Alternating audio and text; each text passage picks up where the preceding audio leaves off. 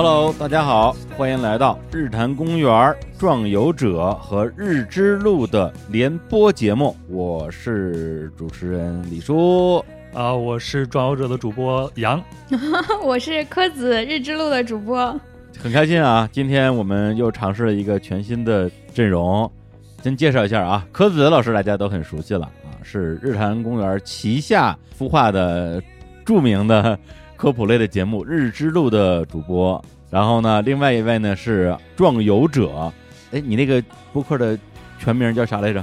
播客的全名就叫壮游者呀，李叔。后边后后边不是还有一个什么什么人文旅行声音游记？啊，对对，是为了让大家知道我到底是讲啥的，要不很多人不知道壮游者是干啥的。哎，对对对，感觉是一个是一个大壮 在旅游。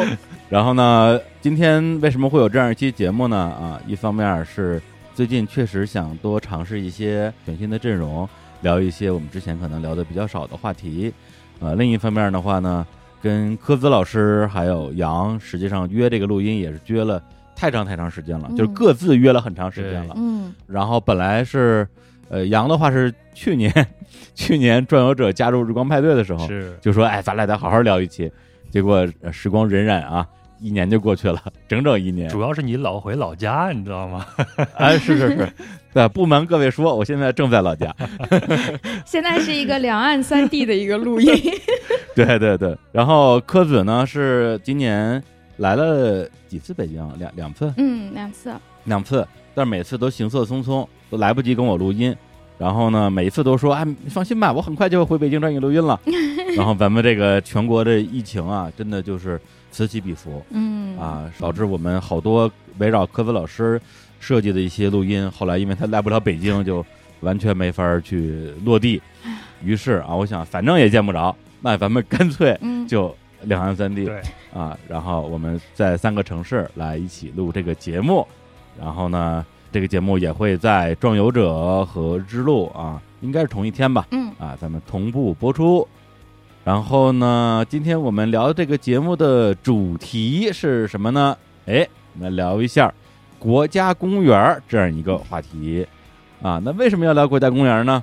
那我也不知道了，因为 因为是是他们俩啊背着我偷偷摸摸，想要聊一期国家公园，然后被我不小心给听见了，然后然后我说加我一个呀，我我让我蹭期节目，然后就就就这样，来来来讲一讲你们俩为什么要聊国家公园这事儿啊，得我来说，哎，因为我最早听到日之路，听柯子老师讲那一期为什么我们中国没有国家公园这个话题，然后我就很感兴趣，刚好今年呢。咱们中国又宣布了第一批的国家公园的名单，我当时我就想，哎，这得找柯子老师聊一期啊。嗯，还有一个私心是什么呢？是因为日之路刚上线的第一年是一九年是吧？去年。二零年，对，然后就拿到了苹果的年度推荐，对不对？哎呦，我那我那个心里的嫉妒啊！你看，我都上线两年了，也没有被推荐一下呀。而且关键在于，他一年只更了十期节目，然后就完结了。对呀，然后还拿到了年度那个新播客的一个荣誉吧。连我看了之后都觉得有点不好意思。不是年度新博客，就是年度。是什么来着？就是年度编辑选择还是叫什么？哦哦，对啊，啊对呀，我呀，这是怎样的殊荣啊！我也所以很嫉妒啊，所以就想一定要在节目里边跟他盘盘道啊，开玩笑，开玩笑，学习一下。哎呀，没有我，我也很懵，我也很懵。我没有觉得我的节目就真的质量那么好，可能就是主题比较少见。当时做这个科研科普的节目不多，现在多起来了。是是，来接着说一下国家公园的事儿。嗯，我当时想做那期节目，也是因为看到新闻说那个时候已经开始，就是宣布我们要做试点，然后接下来就正式推出国家公园了。我看到这个新闻，我也第一时间是比较感兴趣，就那个标题是我自己感兴趣的一个问题，就为什么这么多年我们没有国家公园呢？都到了二零二零年，到今年正式推出的二一年了。我们居然才有国家公园这个事儿让我很好奇，所以我就去查了很多资料。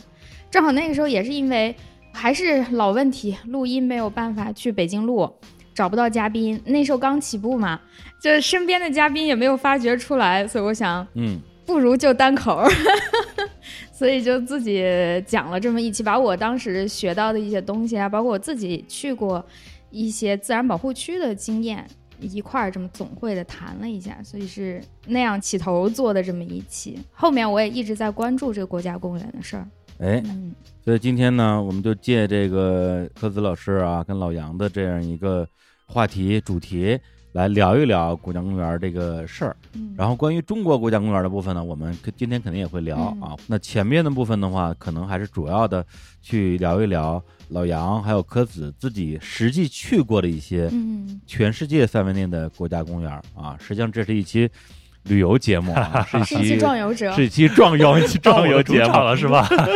对对对对，是那个什么人文旅行游声音游记，声音游记，对李，叔，你对你的日光派对的播客上点心好不好？上上上，来来来，那个行走的人文声文游记，给我们炫耀一下，你都去过哪些国家公园？咱还是先让科子老师讲一下什么是国家公园，好不好？啊因为这个定义到现在我都还没有弄得太清楚呢。哎，有道理，来来来，先科普一下。好好好，我要开始念了啊！就我们先念一下它的这个标准定义是什么？这肯定不是你定义的，对对，是我还没有到这个地位上啊，等再等我两年。我先念一下，然后我们讲一下它到底说的是个什么意思。它官方定义就是大面积的自然或接近自然的区域，重点是保护完整的自然生态系统。设立的目的是保护大尺度的生态过程以及相关的物种和生态系统的特性。然后这些自然保护地就是国家公园，它要兼具环境文化的精神享受，还有科研、教育、游憩、参观等等这些功能。这是它官方的一个定义。所以其实看完这个定义，第一大的印象就是国家公园必须大，非常大，嗯这是它最浅显的一个理解吧，和普通的那种自然保护区。以前我们自然保护区一般是保护一小片儿的有主题的这样的区域，比如我专门保护某一种动物，或者我专门保护这一个山峰，专门保护这一个湖泊，这样它是比较小的一个地理的小单元。但是它这个国家公园，就是说它重点保护的是一个大尺度的生态过程。李叔跟我录过那个嗯 地球是千层蛋糕那个节目，对你还记得大尺度是什么意思吗？对，尺度非常大。就大尺度它有两方面的含义，一个是空间，一个是时间，都有所谓尺度的这个概念。它这个大尺度主要指的是空间上的大尺度。就我这个自然公园里要保护的是一系列之间有逻辑关系的这种生态过程和多样的物种。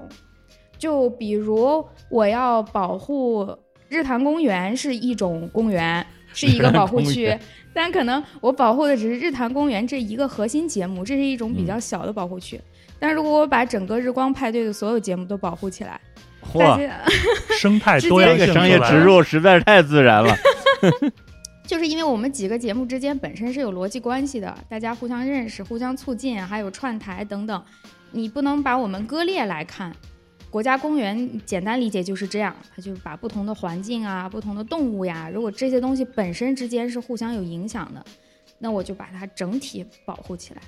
哎，全世界范围内的最早的国家公园是在什么时候开始有的呀？那应该是黄石公园了。它是世界上第一个国家公园嘛？它在十九世纪，就一八七二年的三月一号就成立了，哦这是世界上第一个国家公园了。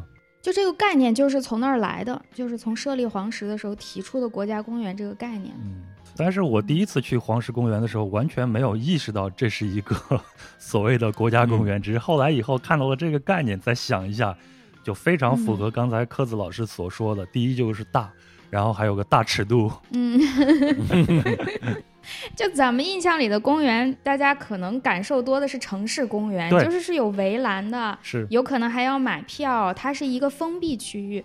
但是国家公园，你往往进去之后，你都意识不到你在一个所谓公园里面。对，刚才克子老师也说，这个国家公园它有一定的这种教育的这些作用嘛。其实上，我见到这些国家公园里边，大部分里边都是有居民在里边去生活的，嗯，所以它人和自然之间肯定是有一个关系的。那这样，哦如果你的游客去看到这些人和自然之间的这种关系的话，其实就是起到一个教育的一个作用嘛。它里边是可以正常居住的吗？还是那些是工作人员呀？某些地方它会保留一定的居民在内。你比如像我去的第一个国家公园，应该是尼泊尔的奇特旺国家公园，哦，那是二零一一年，当时我去的时候，压根儿就不知道这是一个国家公园，但只感觉到，哎，里边怎么还有这么多村子呢？因为里边有一些叫做塔鲁族人，他们的这些房子就是那种小泥屋一样，都还在里边，他们还在正常的在里边生活呀、劳作呀这样子，只不过就是里边还有很多的这些所谓的森林公园里边的警察部队啊，他们去保护这些野兽不受到人的侵害就可以了。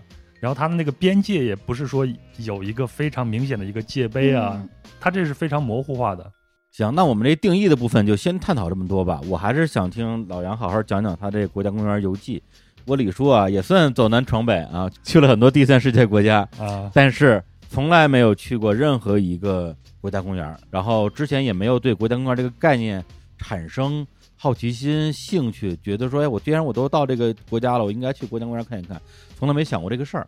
这次也是在跟那个老杨、科子我们讨论节目的时候，突然意识到自己可能在这方面有很大的一个知识的一个盲区吧，所以特别想听老杨讲讲国家公园里到底有什么好玩的东西。李叔啊，你去的那些第三世界国家，我一只手都能给你数清楚了吧？哎呀，哎呀，别数了，好意思吗？还要先我不好意思行吗？真是，开玩笑啊。谁能跟你比？去好几十个国家，你这，你说你跟这儿，那咱就从这个尼泊尔的奇特旺国家公园来说吧。我是，第一个去的就是这里。当时我们去的时候，它这个地方是在尼泊尔首都加德满都旁边，大概就是一百五十公里之外。但是我记得坐车坐了好久，那已经是十年前的事儿了。进去以后，第一个反应就是奇大无比，而且整个就是一个丛林嘛。嗯后来我看了一下资料，它大概有九百五十二平方公里，然后它里边最出名的一种动物是那个独角的犀牛，哦，还有孟加拉虎，还有大象。然后这个地方一直都是皇家的狩猎场所。资料上说啊，就是在一九五零年的时候，大概这个奇特旺这个地区还有八百头犀牛，但是后来呢，就有一些从这个中部山区的穷人搬到这儿，然后嗯慢慢的偷猎就开始猖獗了。那大概就是过了十年左右，就到了六十年代，这边的犀牛和老虎分别就不到一百只和二十只了。哦，然后尼泊尔因为它是皇室嘛，然后皇室就宣布这个地区建立了一个国家公园，这已经是一九七三年的事儿了。然后呢，强制这个地区的这些农民就把他们给搬迁出去了，但是现在还嗯留的有一些人在里边生活。然后军队啊、巡逻员啊什么的也都进驻到这里边，野生动物的数量才开始慢慢的有所回升了。嗯，它到一九八四年就成为了联合国教科文组织的一个世界遗产名录，就上到这个名录里边了。嗯我前头也说了，我当时到这边呢，就是完全不知道什么是国家公园的概念，嗯那你为什么要去啊？就是因为你到了尼泊尔，你一定会知道这个地方的。你住的所有的旅馆里边，它那个墙上都会给你贴啊，我们这儿有组织什么样的一个线路，比如说奇特旺国家公园一定要去，里边你可以嗯骑着大象去看犀牛啊。等等等等，哎呀，你说十年前这个对我诱惑力多大呀？然 好吧后就去了，而且呢，当时就是省钱嘛，也没有太多的资金，也还不能住到里边那种高档的旅馆，然后只能哦住到里边那种民宿，每天晚上都停电，然后你还必须得住在一个蚊帐里边，要不你能被那个蚊子给咬死。到晚上一停电的话，就奇热无比。哦，对啊，对啊，嗯但是呢，我觉得最有意思的一个项目还是去看犀牛。嗯，因为当时我还没有这个动物保护的这种概念，报了一个这样的一个 tour，就是骑着大象去看犀牛。那个哦，大象，真的骑大象啊？对啊，咱们都看过那个印度电影嘛，比如像嗯，以前的印度电影里边，它那个大象上头会给你放一个座位。成坛一样那样东西，嗯。对，然后一个大象上是四个游客，每个游客呢就把一个脚、两条腿哦。骑在那个栏杆上，然后那个驾驶大象那个人呢，就坐在他大概脖子那个位置，嗯嗯。开始往这个丛林里边走。对，就最近这两年有很多的文章在讲啊，就是这种呃商业用的大象嗯啊，就是这种让人骑的大象本身，它那个训练可能也是很残酷，非常残酷，然后就非常的不鼓励大家去这个旅游景点体验骑大象的这样的项目吧。是的，嗯是的。哎对对对对李叔替我说了，其实我也是想说这个，就是当时我我没有这样的一个概念，没有概念，只不过就是作为一个普通的游客，就想去尝试一下这个。对对嗯但是我当时看到了一个什么情况呢？就是那个每一只大象的耳朵上都有一个很大的一个洞，嗯然后那个赶大象的人呢，他会拿一个铁钩，嗯比如他要让大象往左边转，他就把铁钩勾到大象的那个耳洞上，往这边一拉，大象就往左边转。如果他想往右边转，就放到这边的耳洞上，往这边拉。那嗯当时其实看到这个呢，你心里边还是有一点点不太舒服的啊。对，对听着就很疼啊。对，嗯但是当时我更不舒服的一点是我晕大象，我不晕车，不晕飞机。但是骑那趟大象骑了两个小时下来以后，天旋地转，你知道吗？啊，两个小时是有点久了。对啊，就是我们应该是两组吧，就八个人，一共是十个人，骑了两头大象到这个丛林里边，还有其他的这个旅行团，大家那个大象都到那个区域，然后那个区域里边就有几头犀牛带着自己的就是小犀牛在那吃草，这些犀牛就不动，然后就安静的在那吃草。可能是旁边有这些大象，它也不敢动。嗯，然后我们就在那儿看呀，拍个照片呀啥的。弄完以后，然后再慢慢的回到村子里边。然后下了大象，我就天旋地转，赶紧灌一瓶可口可乐，然后让肚子里边 浊气赶紧跑出去就好一点。那他们是知道那个犀牛在那儿是吧？那是犀牛的栖息地，所以你去一定看得到，是这样。几乎是百分之百的能看得到的。哦大概他们生活的区域，当地的这些导游们都很清楚，所以会带着大家都到那个地方去。嗯哎，那这是你第一次在这种近乎于自然的环境里边看到像犀牛这样的大型的野生动物？因为以前看犀牛、大象、河马，肯定都是在北京动物园嘛，对，没错就是。这种有兽栏的啊，甚至有笼子的地方看到的。那你第一次在在这种自然环境里看到是什么感觉？就非常的新奇啊。当时你也没有太多的想法，只有新奇，然后觉得就很刺激，从来没有过这样的一个体验。嗯然后过了十年以后，其实那是我第一次出国旅行，那个时候我已经三十三岁了。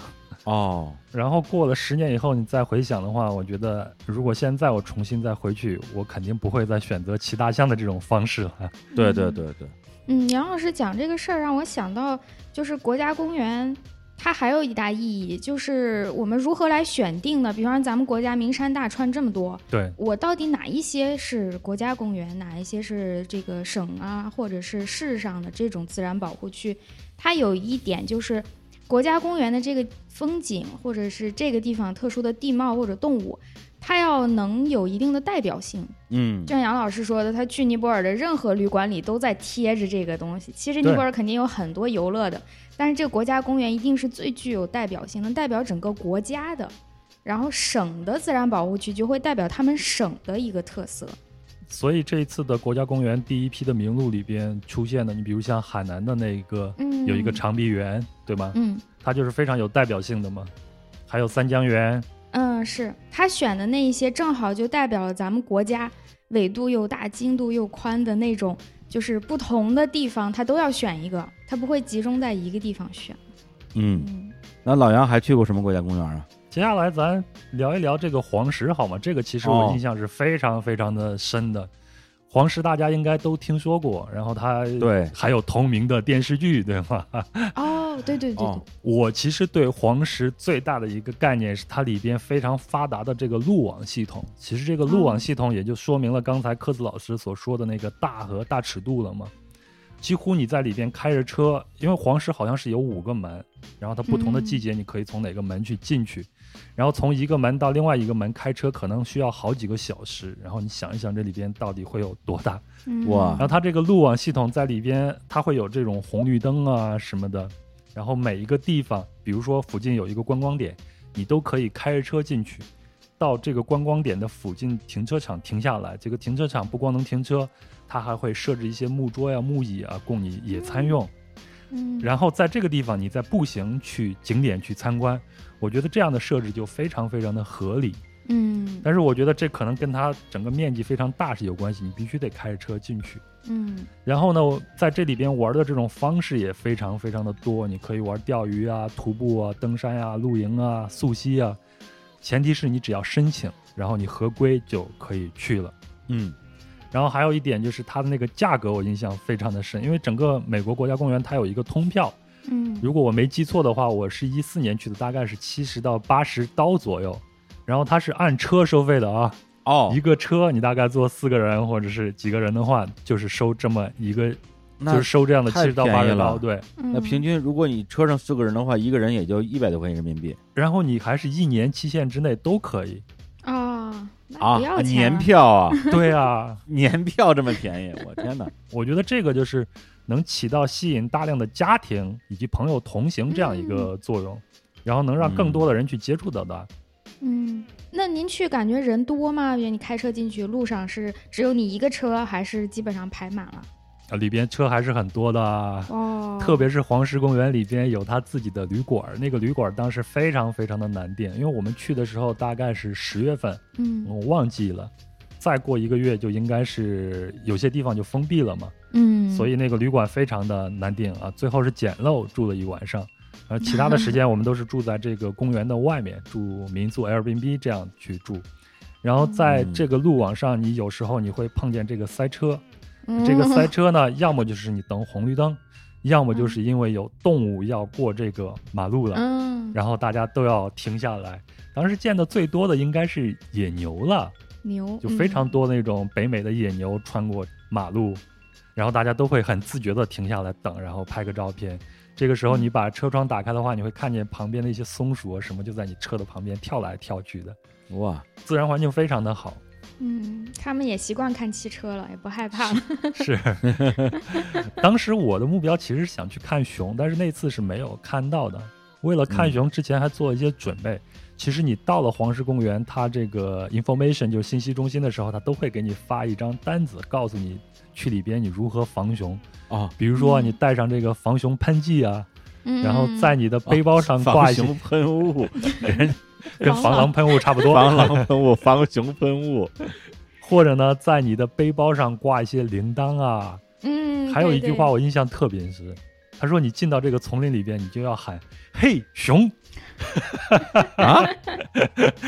啥意思”，？他其实就是想告诉你，你在里边要大声说话，告诉这个嗯熊，现在是人啊在通过这个让熊远离你。哦，其实这里边的熊和人之间是有一个默契的，如果熊嗯知道人在这儿通行的时候，它基本上是不会出来的。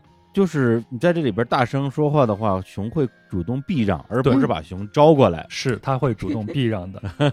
绝大多数嗯野生动物都是这样的，就是那个黑暗森林法则的类似吧，虽然不太一样，嗯是这个意思。就是它也不知道你现在发出声音这个东西有多强大，它如果不是准备妥当的话，它没有必要过来招惹你。啊它听见那边有动静，它就第一反应是我先离那边远一点儿。哦，嗯，也就是说你声音越大，可能越有利于把它吓跑。对对，一般都是这样操作的。我们去北海啊道也是，就那个熊铃嘛，挂铃铛啊，或者大声说话呀，这样嗯它就会避让你的。啊，那咱们下回咱们仨去国家公园里边录播客，这个 一边走一边录是吓吧？跑，对，把他们都吓跑。熊也过来，我说两句。其实我觉得这个是人和动物之间的一个默契了吧。嗯，嗯，对对长期大家在这儿一起生活、一起共存，就会形成这种默契嘛。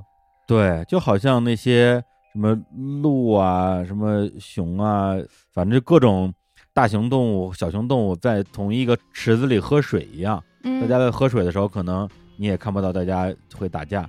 既然他们能够容纳那些跟自己那么不一样的那么多的物种，那么人类这个物种，他们其实也是早就已经习惯了，在这个国家公园里边。就是大多数的动物是不残忍的，就是动物是不以虐杀为乐的。大多数动物，除了人类，它熊嗯呃，对，熊比如它它要吃这个动物的时候，那是它的狩猎状态，吃饱就吃饱了。但是也有例外，比如我们最熟悉的猫就是一个例外。嗯，猫这个动物是很残忍的，我很喜欢猫，但是这个事情是真的，因为猫它就算饱了，它也会去残杀周围的所有生物。哦，它抓住小鸟，它就要杀掉，它就要玩儿，就是就是这样的。猫是这样的动物。嗯，嗯，不要看它长得可爱。所以我就经常说，我猫啊，就是因为长得可爱，但凡它要长得丑一点啊，人就不会跟它接近了，看它们怎么生活了。来说黄石，黄石还看见什么好玩的动物了吗？对还说那个熊啊，其实它是你如果去看熊的时候，它是有严格的规定的，你离它多少的距离？我没记错的话，应该是七十码左右。今年我还看到了一个新闻，就是二零二一年啊，然后有一个女士那个熊刚好还是在哺育自己的小幼崽，非常的危险。它哦好像当时嗯离它只有三十码，最后这位女士被判了四天的监禁。我觉得太好了，我们中国也应该有这样的法律，嗯对对，要不老出现到了野生动物园里边有个人突然就跳下去了这种事儿。对。前段时间还有一个人下车去挑衅那个老虎，嗯是吧？嗯对呀、简直就匪夷所思，不知道怎么想的。所以这种其实是对游客很危险，但是对动物来说它也是不公平的。人家本来就是一个生活的很好的一个平衡的一个状态，突然有一个人在这儿就去打破它了。对对对，嗯而经常是人要是靠太近，管理方没有办法，只能把那个动物击毙。对啊，那你看着熊了吗？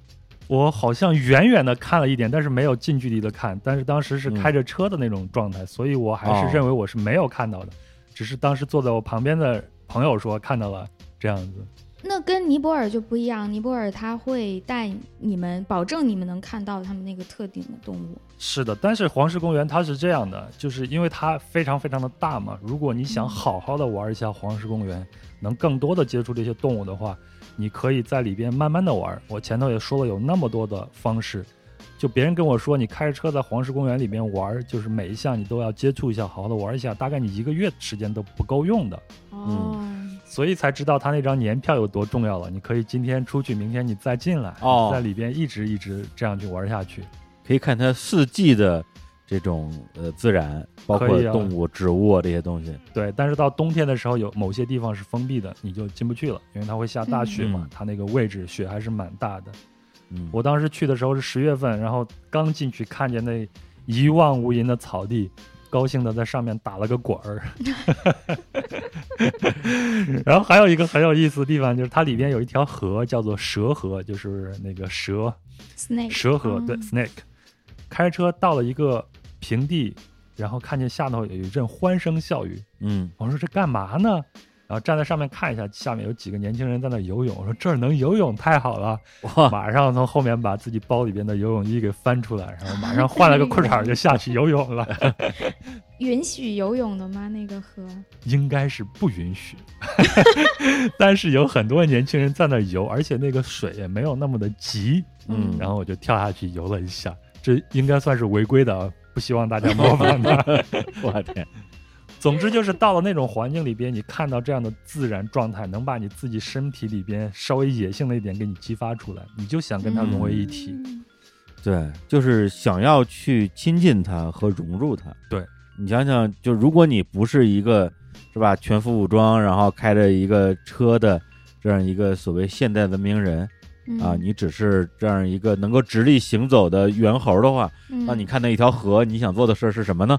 不就是跳进游泳吗？对呀、对，就是很内在的一个野性的冲动啊。对，而且我觉得国家公园它的设立，其实就是为了让人和自然有一个更好的、更原始类型的这样一种接触、嗯，是，那你就连裤衩都不应该穿，那个才原始。我跟你说啊。我那是得抓起来了。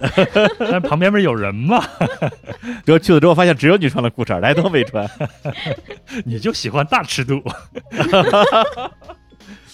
呃，那等于说黄石公园就是老杨第一次比较有目的、有规划的去逛这样一个国家公园。对，其实我还是留了一个问题呢，我就特别想问一下柯子老师啊，哎，就是我在黄石公园看到那么发达的路网系统，我之前看到过一个说法，说这个嗯路，就是我们人工修的这个路，其实是会阻碍这个动物的自然的一个迁徙，会影响到它们的生存的。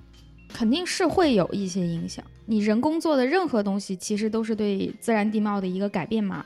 比较严重会影响到它们迁徙移动的，肯定是封闭的路，比如说高速公路。啊，高速公路不光是对动物，对人类都是有很大的封闭性的。比如有一个嗯现象，就是沿高速公路的村庄很容易荒芜，就是原本这个村附近如果是一条国道或者省道、乡道的话，其实这个路是开放的，哦，然后这些村庄会越来越繁荣，会有路过的人啊，做生意的人呀，来吃饭的司机啊，等等等等。一旦这个路被升级成为高速公路之后，旁边这些村庄就变荒芜了。哦就没有人能从路上下来。对于动物来说也类似，就是高速公路因为它是封闭的，那它就再也不能从这儿穿过。对它来说，几乎就相当于永远也无法到达那个路的那一边去了。对，如果本身是有迁徙的这种嗯习惯的这些动物的话，它相当于就回不去了。对嗯对对，这个是最严重的一种极端情况了。嗯。但是还有不封闭的路呢，因为我不是这个专家啊，但是我知嗯道的一些情况，我也看到过类似的新闻，就是看情况吧，比如你这个路也不是很宽，然后它就是普通的把这个路修了一下，修平整了，可以走车了，但是也没有太破坏那个地貌的话，其实对动物的影响就不是很大，它可以穿过去，它可以自由的穿过，甚至有些哦动物也开始利用这个路了，它就在这个路上直接走。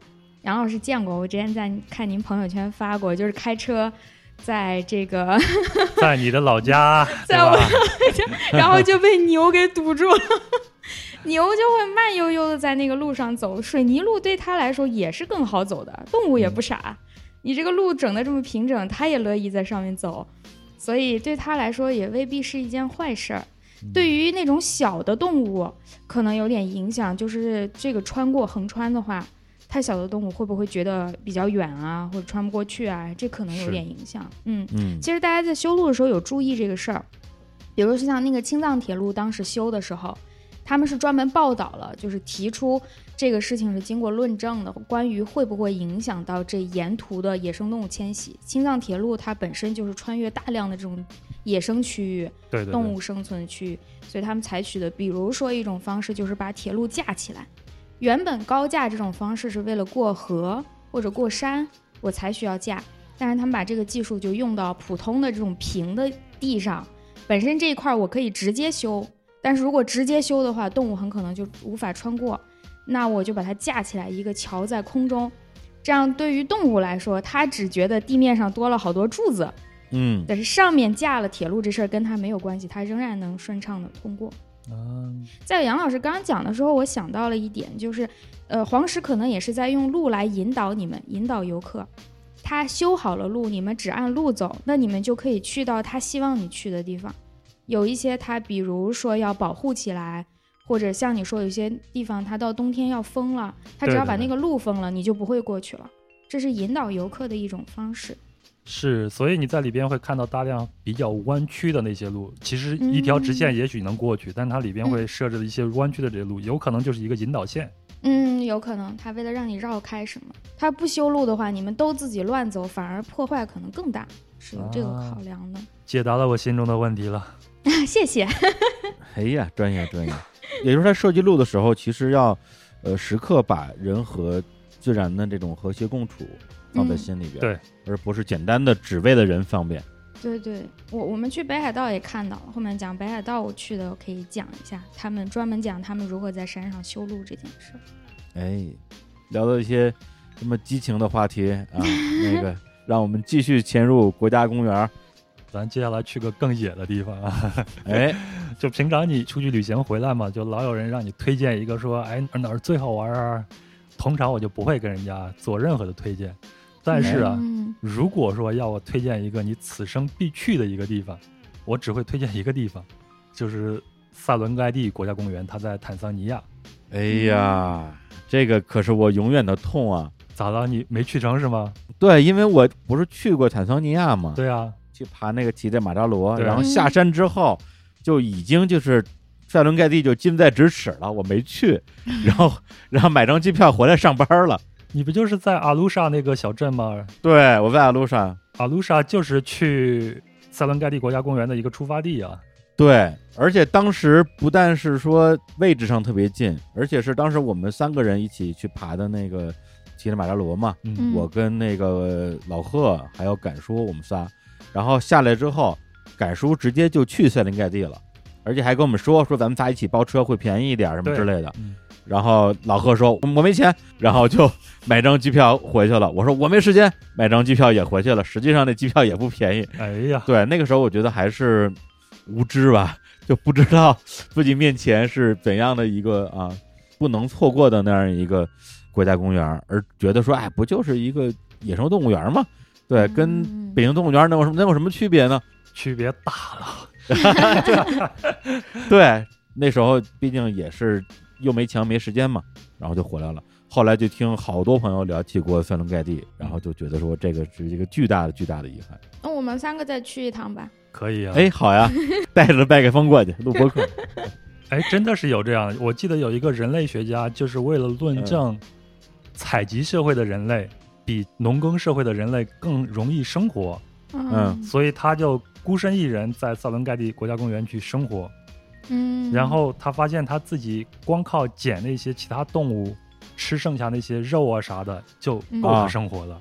人家就是这样做了一个社会实验，哇，我们也可以去录播客呀。我以为你说我们三个去捡吃的。捡吃的，对啊，我们可以看一下我们的生存能力到底什么样子，然后在这样的啊不是最后就回来了一个。然后我们成为了那个塞伦盖蒂那些野生动物生存能力的证明。你们要对我们人类的生存能力有信心呀，不要把我们放成一个弱者的这个位置，好吗？嗨，来来，给大家好好讲讲塞伦盖蒂吧，也特别是给我讲讲为什么它是你一定要推荐的一个国家公园。其实你刚才提到北京动物园，我觉得一定不要把萨伦盖蒂国家公园想象成是一个巨大的一个动物园，嗯它就是一个完整的生态环境。嗯然后我在里边最大的一个感受就是你能看到一条完整的食物链。首先就是你嗯站在食物链最顶端的，就是全世界各地的游客嘛，对吗？有钱吗？你花钱了。嗯，我记得我当时是报了四天三夜的一个 tour，大概是花了二百五十美金左右，已经是非常廉价的一个 tour 了。等等会儿等会儿，一共花多少钱？二百五十美金，这太便宜了吧？，对，因为当时我为什么没去，是因为我爬起来马扎罗已经花了好几万了嗯人民币。嗯，然后下来之后，我问赶叔说去塞伦盖蒂花多少钱？他说再花几万吧。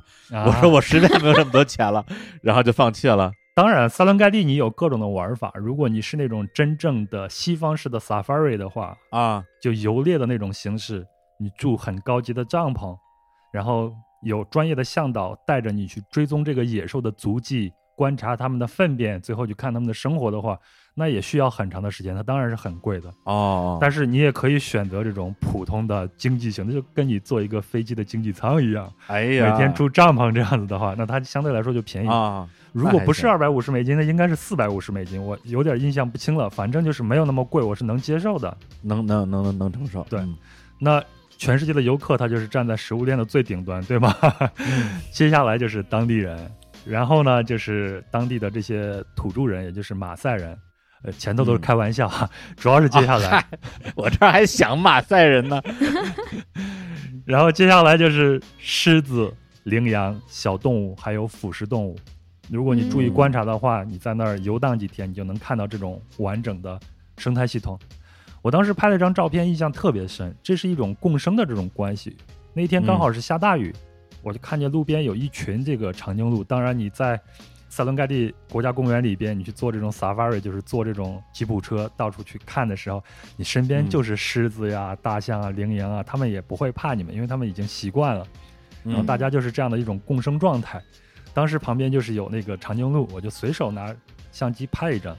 回来以后发现这个长颈鹿的肚子下头倒吊着一只小鸟，哦，哦，它吃上面虫子是吗？对，它吃上面的虫子，它替这个长颈鹿去清理它身上的一些不干净的东西。嗯。那么下雨的时候，它就可以躲在这个长颈鹿的下头。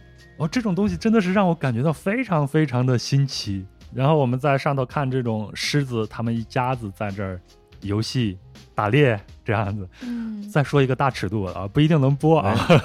哎，当时我们的导游就指着那边说：“看，狮子正在做那样的一些羞羞的事情啊。” 需要这么复杂吗？这么交配，啊，对，那狮子交配是非常快的，大概就是几秒钟。我这你都看见了，它就是这样快，它就是几秒钟。发情对他们来说是不能控制的。那你能够目击狮子交配，感觉比向流星许愿还难啊 我是一个幸运的人吧。Lucky guy，然后当时拍了有照片，嗯，然后呢，我们的导游就在那儿开玩笑说：“你们看啊，这个狮子的生活天天就是这样，他们就是 eating。” fucking，然后 playing，哦，快乐。对，然后我当时加了一句说，如果他们要再能天天 drinking 的话就更好，再喝一杯的话就更好了。嗯，狮子是他们当之无愧的草原上的王者嘛，当然还有大象会更厉害一些。但是这些大型的动物，我想大家应该都在电视纪录片里边看了很多很多的。嗯在塞伦盖蒂对我印象最深的一个瞬间是，头一天晚上我们下了一些大雨，然后第二天我们去开展第二天的这个行程的时候呢，路上的那个车辙印里边都有很多很多的那种水，因为头天那个雨把那个池塘都给它弄平了，然后池塘里边的鱼有可能就会被刮到这个路上。嗯，然后当时我看到了一条鱼，那条鱼就在一条车辙印里边那个水里边，使劲的去扑腾扑腾扑腾扑腾扑腾，它就是想回到水里边。嗯，就那天让我觉得哦，无论是动物还是人，这个生命真的是太顽强，对生存的这个渴望太强烈了。嗯。嗯，就是我看过一些纪录片吧，就是最近这一年看了好多这种，就是像什么《地球脉动》啊，还有今年出的是《呃完美星球》吧，对，嗯。对，类似于这样的那个纪录片，它里边其实关于这些在自然状态的动物的那个描述是很多让我很震撼的地方，比如说你说的那个，相当于是因为是人制造了一个车辙印嗯出来，然后里边出现一些这个水生的动物，但实际上在很多的不同的大洲吧，它随着汉雨季。有一些池塘或者有一些湖泊，就是季节性的，嗯过了那个季节之后，这个池塘就消失了。嗯，所以大家都要在这个池塘消失之前留下自己的生命的一个延续。有的可能是通过某种产卵的方式吧，嗯然后把这个卵怎么样去生下来，而且能够度过这个旱季。对还有就是比较典型的，就是两栖类动物。嗯，你想想，这个蝌蚪，一个蝌蚪在一个即将干涸的池塘里边，那他们要做的事就是拼命的长大，嗯 一定要在这个池塘最终干涸之前变成青蛙，它就可以走了，它对可以活下来了。对，所以刚才说咱们仨人要去塞伦盖蒂录播客啊，不要害怕我们老是被吃掉啥的，要相信我们也是有生存的欲望的，对吧？啊，对对对对，李叔，你要急了，你也敢去跟狮子打架？对，我不敢。哎哎，不过狮子啊，因为最开始你对狮子会有很多的想象，嗯，因为小时候看那些童话什么的，都觉得反正到底是狮子是百兽之王，还是老虎是百兽之王，反正哥俩都挺厉害的。但是后来看《动物世界》，又觉得好像也没有那么厉害，嗯，特别是那公狮子，天天跟这儿就躺着晒太阳，啥也不干。对对，感觉是一母系社会。但后来好像是去年还是前年，看了一个文章说，因为这两年那个摄像技术发达了，有那些夜视的那个摄像头，嗯，嗯发现公狮子其实是每天晚上上夜班儿，然后是吧？白天是跟这儿睡觉是倒班呢。对。这个其实公狮子我们可以把它理解成一个族群的守护者，嗯它的主要作用就是保卫这个族群，因为它们经常要受到，比如像猎狗啊，成群结队的猎狗的侵袭，对，还要有其他的公狮子来对他们这个族群的一个侵扰，嗯所以它主要就是起一个守护这样的一个作用。嗯在这儿，我想给大家推荐一本书，其实这个人呢，我特别想拉来我们壮游者做一个节目哈、嗯，但是后来一直就没有成型。那这个老师呢，叫做陈建兴，然后他在微博上的名字叫做非洲的青山，然后他写了一本书叫做《师野寻踪》。嗯为什么他写这本书呢？因为他是坦桑尼亚塞伦盖蒂国家公园中国处的一个工作人员。哇他以前是在外交部工作，后来就是因为从小就特别喜欢动物，那到了嗯坦桑尼亚以后就把工作辞了，然后就去塞伦盖蒂国家公园找了一个职位，天天在大草原上去接触这些动物。那他写的那本嗯《狮野寻踪》给我很大很大的一个启示。哦，那包括公狮子到底是不是会参与狩猎？那根据他自己的这个观察结果，公狮子有一些时候是会参与狩猎的，嗯，并不是像大家所想象那样天天躺在那儿 就干那些事儿了。对嗯，，playing fucking，我天，人家也要上班儿，也要挣钱养家啊。对，大家都是有分工的。嗯嗯，那这回你在塞伦盖地除了狮子之外，还有什么让你比较震撼的场面吗？其实我想聊一聊啊，就是关于动物这方面，大家看很多纪录片应该都很熟悉了。你再看一些资料，肯定比我讲的好。我想聊聊，我去了一个马赛人的小村子去参观。哦，当时我去的时候也没有任何的一个概念，就是关于马赛人，你只会知道他们就是在这儿生活了一百多年了，嗯，然后就是坦桑尼亚的政府就特许他们在这儿生活，然后你还会能看到一些资料说，马赛人的成年礼就是杀死一头狮子。嗯嗯后来我也是看我前头提到的这本《狮野寻踪》这本书，然后呢，这个陈建兴呢就对这个马赛人提出了很多的这种质疑，嗯哦然后他就说这个马赛人他们一定会杀死定居点附近的这个狮子，为了保证他们自己的牲畜的一个安全性。安全对，嗯因为对马赛人来说，牛是他们最重要的一种财产。你家里牛多，就证明你这个人就非常富裕，你在这个族群里边就会有更高的一个地位。嗯而且这个马赛人呢，要吃牛肉，要喝牛奶，甚至他们还要喝这个牛血。他们喝牛血的时候呢，就是直接把牛的这个血管给它划开，嗯哦然后拿一种容器把这个牛血直接接下来喝，喝完以后再用一种草药把它嚼碎了给涂上去，然后让这个牛再自然的长好再生存。当时我没有注意，因为我去那个马赛人的村子里边也看到他们养的那些牛了，没有注意。到后来看这本书的时候，他就形容说，这个马赛人的这个牛基本上都是瘦骨嶙峋的。我一回想，嗯又一看我原来拍的那些照片，确实是如此。嗯所以，这个陈建兴就说，如果大家去那边去旅行的时候呢，不要去这些马赛人的村子里边去参观，嗯因为马赛人非常会包装自己，然后就收取一些费用啊啥的。但是他们的生存其实是对这些狮子的一个威胁。另外，就是因为马赛人他们会养狗，那就产生了很多的流浪狗，就像我们在藏区看到那样，有很多流浪狗。那嗯这些流浪狗会对当地的生态造成一个更大的破坏。那在我去了一个叫做 Gru Gru 的这样一个火山口，那火山口下头也是一个非常庞大的一个生态系统，但是里边的一些花豹应该是已经消失了。据说就是前几年都被这个马赛人的他们遗弃的这些流浪狗围攻，最后导致他们在这个区域里边就绝迹了。嗯嗯所以这个事儿就是让我觉得人和大自然之间的这种关系特别特别的微妙。后来我又去了趟巴西，我去巴西的时候去亚马逊丛林，其实是特别想看一下野生动物的。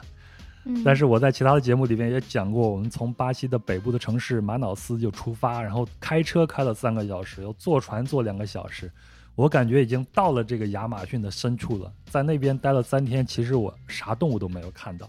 哦回来以后，我的沙发主就跟我说说，他指着这个城市的边缘说：“我我小的时候，我沙发主已经六十多岁了，我小的时候外面全是丛林，你在这儿你啥都能看见。但是现在呢，城市越来越大，动物就越来越往里边跑，你就啥都看不见了。然后就是为了弥补这样的一个遗憾呢，我一六年的时候去了趟巴西的潘塔纳尔湿地。那潘塔纳尔湿地呢是南美观察动物，我觉得是最佳的一个场所。这也是世界上最大的一个湿地，它的总面积大概有二百四十二万平方公里，嗯也是全球动植物最密集的一个生态系统。然后里边最著名的动物是什么呢？就是咱们看过那个《里约大冒险》嘛，哦里，约大冒险》里边那个主角就是那个金刚鹦鹉。金刚鹦鹉哦对然后潘塔纳尔湿地就是野生金刚鹦鹉的最大的一个家园。嗯然后里边还能看到这些美洲豹啊、加瓜，还有这种水獭呀、球鱼啊这些东西。然后我去了以后，就特意的去观察了一下他们这边是怎么弄的。首先，我觉得很幸运的是，以前巴西政府曾经想在这个潘塔纳尔湿地里边修一个高速公路，就是快速公路吧，也不能叫做高速公路。幸好他们没有钱，然后过了一段时间，这个公路就搁浅了，嗯，就没有打断或者阻碍这些野生动物迁徙这个路线。嗯所以我们在这个公路上走的时候，你能看见这个路两边有各种的池塘，池塘旁边有这种鳄鱼，就那种凯门鳄，还有各种的小鸟，生态系统还很不错的。然后在里边还看到了很多的农户，因为这个十二月到五月是潘塔纳尔的雨季嘛，然后它湿地的水平线大概会上升到三米。我那年去的时候应该是八月底的时候，八月底的时候这个水都已经下去了。所以我们在里边做徒步的时候，经常能看见树下头堆了一堆的贝壳，你能想象到在雨季的时候，这个地方有多少的这些水和鱼。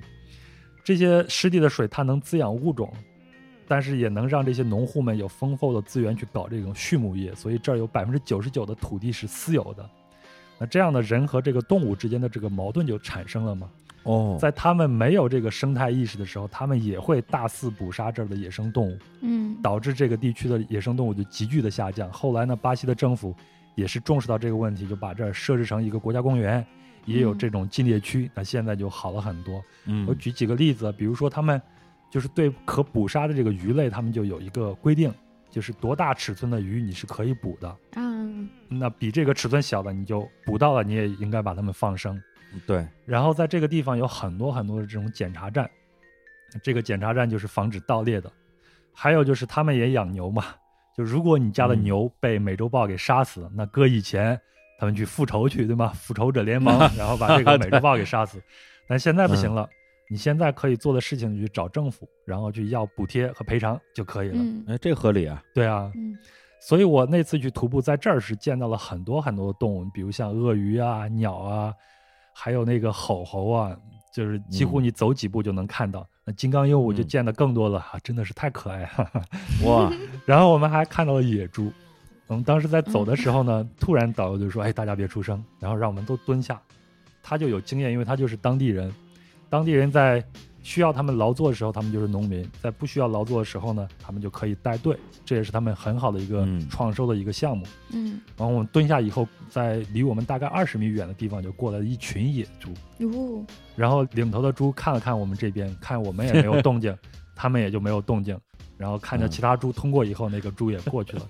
领头的猪看了看你们领头的人，交换了一下眼神。对，作为中国人呢，我就问了一个非常典型的一个问题，就是说好吃吗？这头猪能吃吗？不提倡啊，不提倡啊，只是问一下。不是，那他们回答你了吗？那个导游说，嘿嘿，笑了笑，说那个小的那个猪啊很好吃，但是像这样的成年猪啊就非常非常难吃了。但是我们现在也都不吃它们了。嗯，你看看，就是刚才你的表达的之中吧，其实有很多内在的很矛盾的地方。嗯，一方面呢，咱们都是希望能够保护我们的这个地球家园，对啊，我们我们说，哎，这个也不鼓励，那个也不提倡。但是呢，看见那个猪又会是吧，非常生物本能的说：“哎呀，能吃吗？好吃吗？”对我觉得这个东西都很真实。对就是它虽然是矛盾的，但是又并不矛盾。对，又并不矛盾，因为它都是我们自己，就人类这么几千年以来，从跟动物没什么区别啊，就是野生动物中的其中一种啊，变成了现在的所谓的现代文明嘛。对马赛人那个状态是，我觉得是很典型的一个过渡状态。嗯，因为我之前我去过坦桑尼亚，我看了好多那边的一些资料，专门还就算是研究过马赛人这个这个族群吧，嗯因为他们其实相当于那边的原住民。就坦桑尼亚，它就反正就是历史也特别复杂，反正在二战前后成为了那个英国和德国的那个殖民地，没错，一个桑岛，还有一个是那个它那个大陆地区嘛，对，还有桑吉巴尔岛嘛。就今年那个得诺贝尔文学奖的嗯那个作者就是桑吉巴尔岛的，没错在那边出生的，还有那个呃 The Queen 乐队的主唱 Mercury，他也是桑吉巴尔岛出生的，对对，都是在坦桑尼亚。二战结束之后，然后坦桑尼亚国家独立之后，实际上是把呃马赛人他们有好多个，应该是有上百个这种少数民族吧，相当于是对于他们原来的那些他们的文明保护的还比较好。嗯。对，有点类似于在墨西哥的那些玛雅村落，嗯。对，因为我我印象特别深，就是当时我去墨西哥的时候，英姐就说，我一会儿开车带你去一个玛雅村落，咱们去那边血拼啊，shopping 一下，嗯，然后可以用很便宜的价格买到他们那边的各种衣服。但是那边山上那几个玛雅村落，咱们是绝对不能去的，因为那就是法外之地。去了之后，就真有可能直接给你把你抓起来，把你关起来，然后政府还不管，因为政府管不了。嗯因为他们那些村落是高度自治的。嗯，对，然后马赛人整个人的那个外貌形象特征就是，呃，女性会打那个特别大的耳洞，没错，对，哦，然后在那耳洞里边挂上特别沉的东西，对就会把耳朵拉特别长。嗯，见到过照片儿，嗯，对，所以他们那个状态，呃，说的政治不正确一点，就是感觉就很像原始人，嗯就活得很像原始人。对，它并不完全是现代文明的一部分，但是呢，他们又跟现代文明很近嗯啊，就是他他每天都跟我们这种游客什么的打交道。没错，对，所以他们一方面保存了很多原始的习俗，比如说吃牛肉啊，喝牛奶、喝牛血，把牛牛血跟牛奶混在一起喝。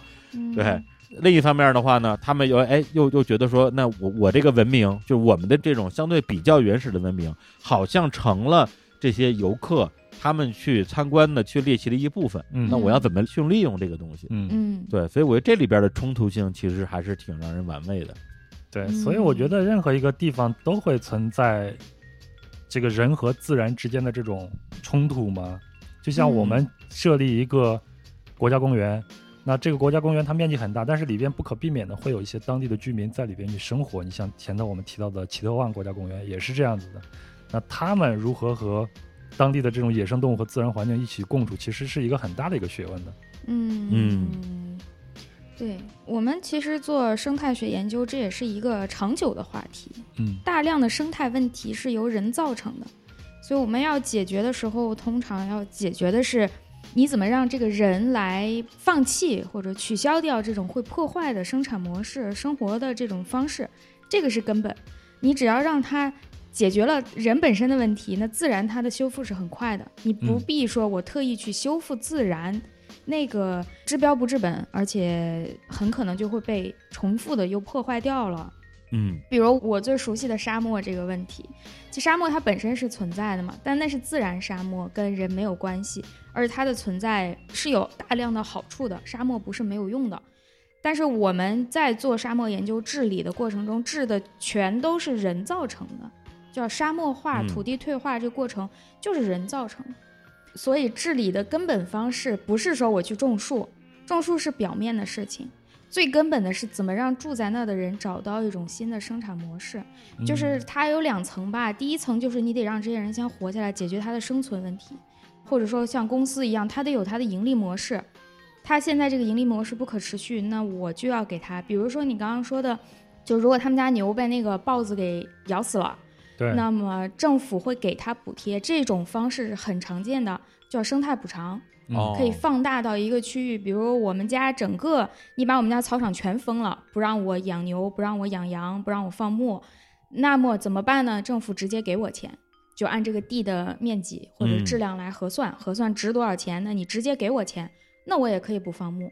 这是类似，或者是水源上也常用这种，比方说，这是一个研究问题，就是一条河，那么上游的人如果污染了，下游的人就只能喝到污染的水。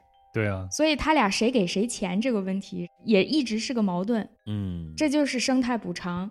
生态补偿一般是由受益的一方来给，就是有损失的那一方给钱，那他就不会再做这个破坏了。但是这是比较基础的，除了生态补偿，或者我可以给他发展出一些更好的产业，不破坏。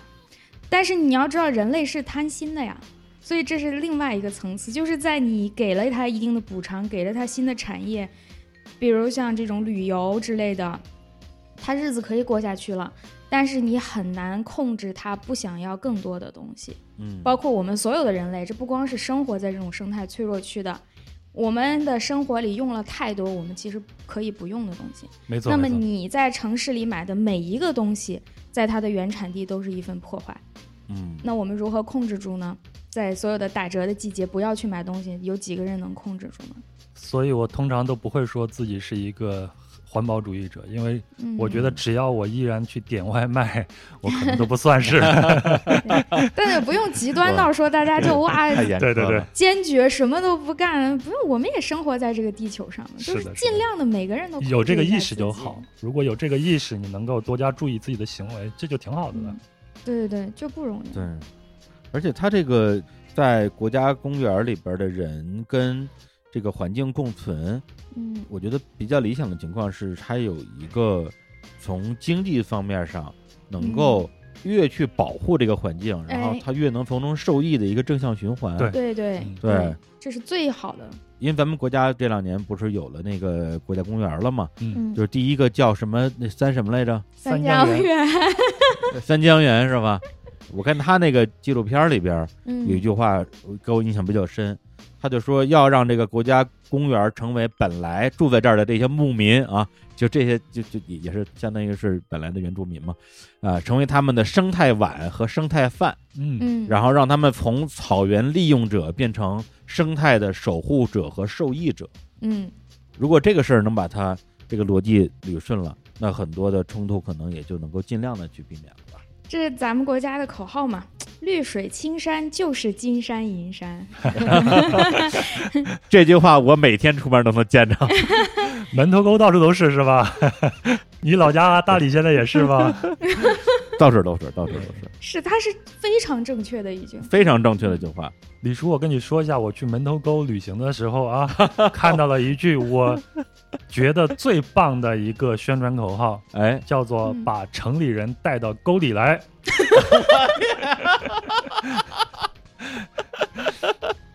往沟里带啊，这是不像好话呀。哎呦，是个好啊窝点啊！”。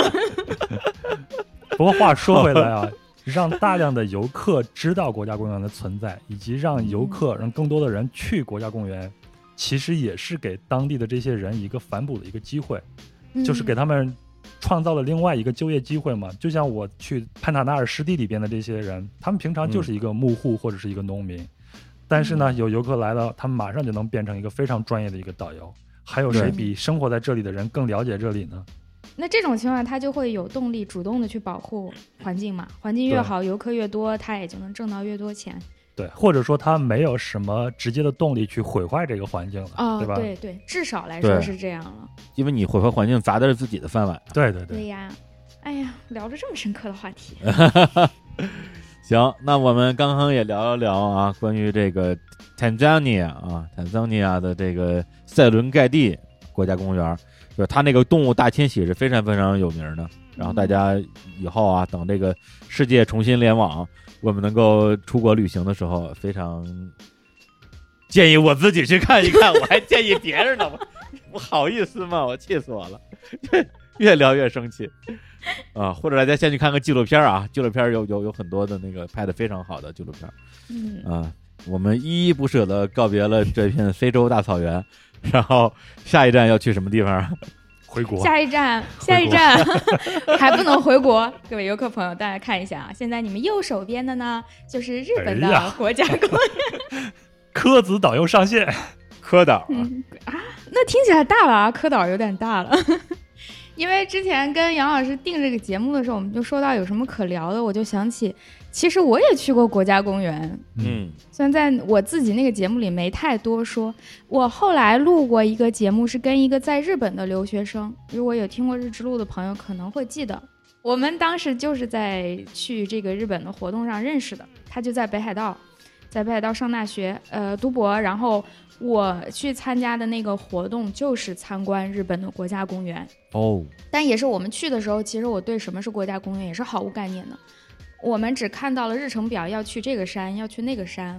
我理解就是啊，这就是一些保护区或者一些出野外，因为是学校交流嘛，我把它理解成一个简单的出野外。去了以后，他们介绍说这个山是一个个国家公园，下一个也是国家公园，我们就开始查什么叫国家公园。一查才发现，哦，中国都没有国家公园，我们的体系不一样。嗯因为咱们会认汉字嘛，所以日本它那个字我们直接念的话，其实是叫国立公园，嗯站立的立，但但它英文还是 national park，所以它的含义应该是和国家公园是对应的。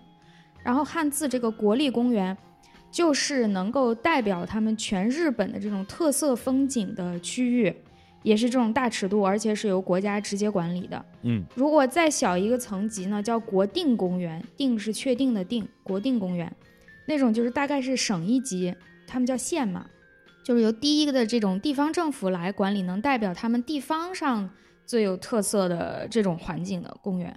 我觉得大家就算没去过啊，或者你去过你都没有意识到的话，比方说富士山那边就有一个国家公园，哦，就叫富士箱根伊豆国家公园，它的名字 就是一个罗列法，富士山、箱根嗯。还有伊豆这三个地名，我觉得对于中国人来说都是非常熟悉的。嗯。箱根的温泉，还伊豆的舞女，大家没看过也该知道的。对，所以这个是非常有名也挺大的一个公园。还有一个是那个濑户内海，嗯。如没去过的朋友可能也听过，听过听过，整个濑户内海那一大片都是一个国家公园。濑户内海那个国家公园很有意思的是，它除了野生的这种环境，它也把他们的人文的风光算到它的这个特色里面了。这可能是一个它的特征吧。就是濑户内海一直在搞这种当代艺术，搞得非常的成熟了，所以他们在确定它的国家公园特色的时候，就把当代艺术也作为了它的特征之一。其实挺有意思，你就可以看出他们把嗯人也看作了这个公园的一部分。哎，我觉得这个思路特别好啊，对，没有想过这一点呢，还能把艺术放到一个国家公园的。嗯，对，我也觉得挺吃惊的。这样其实就打破了我们原来觉得国家公园、保护区啊，一定要保持一个自然状态，与人类无关，越原始越好。其实也未必是那样。只要你人类嗯在当中的生活不破坏，甚至还有一些好处的话，干嘛不把它算进来？干嘛不让它发展呢？都是可以的嘛。或者说，我们人其实就是自然的一部分嘛。对对，我们保持一个自然，本来应该是自然的一部分嘛，对，咱别进去搞破坏就行呗。这主要是人类太能破坏了，跟其他动物比起来。欲望太多，是嗯然后我们去的就是都在北海道，它那几个国家公园嗯虽然各有特色，各有自己的最经典的东西，但是我嗯觉得它们大体上都差不多，整体都是火山地貌。本身日本岛上这个地貌就是最常见的嘛，呃，日本整体吧，不是说一个岛。然后北海道那个本岛就一更是啊，到处都是火山，嗯所以那几个公园，大家也不必说我非要找出我我最喜欢哪个呀，我一定去哪个呀，你就挑一个你觉得方便的去就可以了。嗯，我们去的两个，一个是大雪山，是它最核心的一大片山，北海道最高的那个山峰叫旭月，就是旭日东升的那个旭，嗯旭月，还有周围的一大堆活火山，这一片被叫做大雪山国家公园。哦就因为它大量的面积在那个雪线之上，就是常年不化的，或者稍微化一点点，也有在雪线下，但是化的时间很少，所以你基本上大量的季节去，它都是冰天雪地的，就叫大雪山这一个地方。大雪山，嗯，我最推荐的是这儿吧，我觉得这个地方最有意思。它那个温泉也特别多，哦，几乎所有的景点都是。就在国家公园里边是吗？对，那里头也是有大量的居民，有做旅游的，也有普通生活的，然后有开温泉旅馆的，各种各样都有。你进去之后也是不觉得我来了什么国家公园，它有游客中心，你可以去游客中心获得一些信息。除此之外的其他地方，就不必觉得我到了什么公园了，你就正常的逛、正常的游览就可以。嗯它有个特色是，因为它海拔高，然后纬度也很高，北海道本身纬度高嘛，嗯，所以它有这个高山植物是非常多的。对于咱们中国人来说，尤其北方人来说，觉得啊，这有个啥？不就是冷的嗯地方的植物，什么松树、柏树？嗯但是你想在日本的话，大家想看松树、柏树，就一定要去这儿，所以它还是蛮有特色的。哦，对于其他生活在温带或热带的人来说，去那儿就会觉得，嗯，这个风景还比较特殊，很漂亮。我们去的时候是十月，就是刚刚第一场雪降下来的时候，那种秋天的红叶还没有掉完，然后白雪又下下来了，哦我觉得那个季节很好看。嗯，那就是那个国家公园，它比较独到的奇观就是这个高山植物。植物和它的本身的这个大量的山脉、雪山、嗯啊，那个很难称上雪山啊，不是咱们说喜马拉雅山那个程度的雪山啊。啊，就是它还是比较好的保存了雪。雪线，李叔知道是什么概念吗？你爬过不知道，爬过，你不是都爬过山了吗？真不知道。我我只管闷头爬。雪线就是说常年不化的雪能到达的最低的位置，那个位置就叫做雪线。啊嗯就是雪线之上的这种冰雪的风景，一年四季都是看得到的。它这个大雪山有名就在这儿。嗯它还没有达到完全是四季不化，一年大概有一两个月雪能化掉，但已经不错了，已经很能欣赏这个雪景了。然后它有这种适应寒冷气候的一些动物，我们都知道北海道有的熊，嗯，还有那个泡温泉的猴子。啊，你看到猴子了吗 我？没有看到，我泡温泉时候我就在等，没有等来。呃 它有很多露天的那个温泉是很漂亮的，周围都是雪。啊，然后你泡在温泉里，旁边雪落下来，就还挺好看的。嗯，哎，那你在那个公园里边逛的时候，因为刚才你也说，就是没有特别的去跟自己说啊，这是一国家公园或者怎么样。嗯但是你在里边玩的时候，你比如说跟咱们国内的这些什么，我我我不知道怎么分类，什么森林公园啊、自然保护区、比起来，你会有感觉到有明显的差异吗？我觉得最明显的是它的教育这方面会做的做的很主动吧。嗯，它那个游客中心不是咱们觉得就是一个小亭子，给你发个手册。太对了，啊它的游客中心里头是有大量的可互动的模型、教育的系统，然后有专业的人员。你去了之后，他先给你讲一遍，我们这个山里都有什么，这些动植物都是什么，它们之间的关系是什么。然后你在那个模型上，沙盘那样的，可以看到整个大雪山的一个全貌。然后是可动的，可以有灯光调节啊什么之类的，然后你就可以看到哪里会有熊出没，哪里是我们可以走的路，就是他会给你讲的很清楚。还有有的这个国家公园里面就是有博物馆的，嗯像大雪山，他会给你着重的讲这个熊。还有后面我去另外一个公园，他们会有一个火山博物馆、地震博物馆这种。你去那一趟，不光是逛了自然景观，然后还有看这种学习的东西。特别好，特别好。其实我觉得我去美西的那些国家公园，就是像黄石嗯什么的，就科子老师刚才说的这个提醒我了。我去那边印象最深的还有一点，就是他们的这种教育的功能做的真的是非常非常的主动，非常非常的好。嗯就是你嗯大概去他那个游客中心看一圈，你基本上就了解了这个国家公园是什么样子的，里边有什么样的珍稀的植物啊或者动物啊，你怎么去观察它们啊，这里边的资料基本上都会有的。嗯嗯，说到这儿，我就要再稍微的悲歌一下咱们国内的某些景区啊，比如像十一的时候，我去了那个九曲地狱湾，也就是在甘南和四川若尔盖县那个地方有一个九曲地狱湾。对，你要去看这个九曲地狱湾的这个奇观的话，你要爬一个小小的一个山头。你知道在高原地区嘛，你直接去爬山会比较累，所以它建了一个很长的一个自动扶梯一个步道。印象中它挺慢，应该有十分钟左右。这个时候你在这个扶梯的两边，如果说做一些自然教育啊，嗯就是当地的这些有什么样的植物，哦有什么样的小动物，包括这个黄河到底是怎么样一回事儿，为什么在这儿形成一个这样九曲地狱湾这样的一个奇观？你一嗯边坐扶梯一边去看这个，是不是一个挺好的一个享受？嗯嗯，这个主意好。但是嗯两边贴的都是碳烤大羊腿儿，什么什么的饭店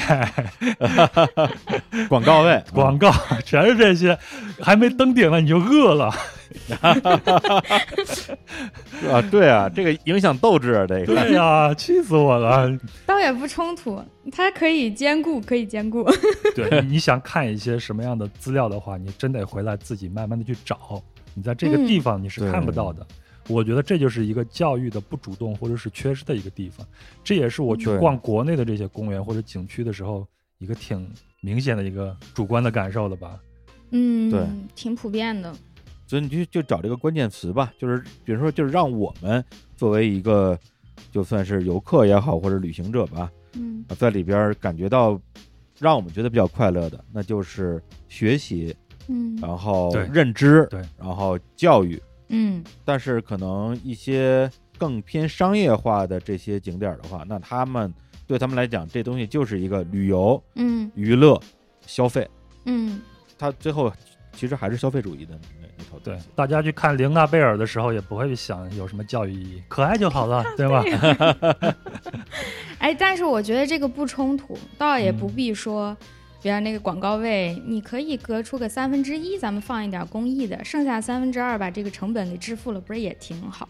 不要让人白做这些事儿。是，对，嗯这之前说到林娜贝尔的话，我们前面和幸福陈老师信老录过一期节目，他说到上海迪士尼的植物其实是非常厉害的，它是根据这个主题特色去安排的。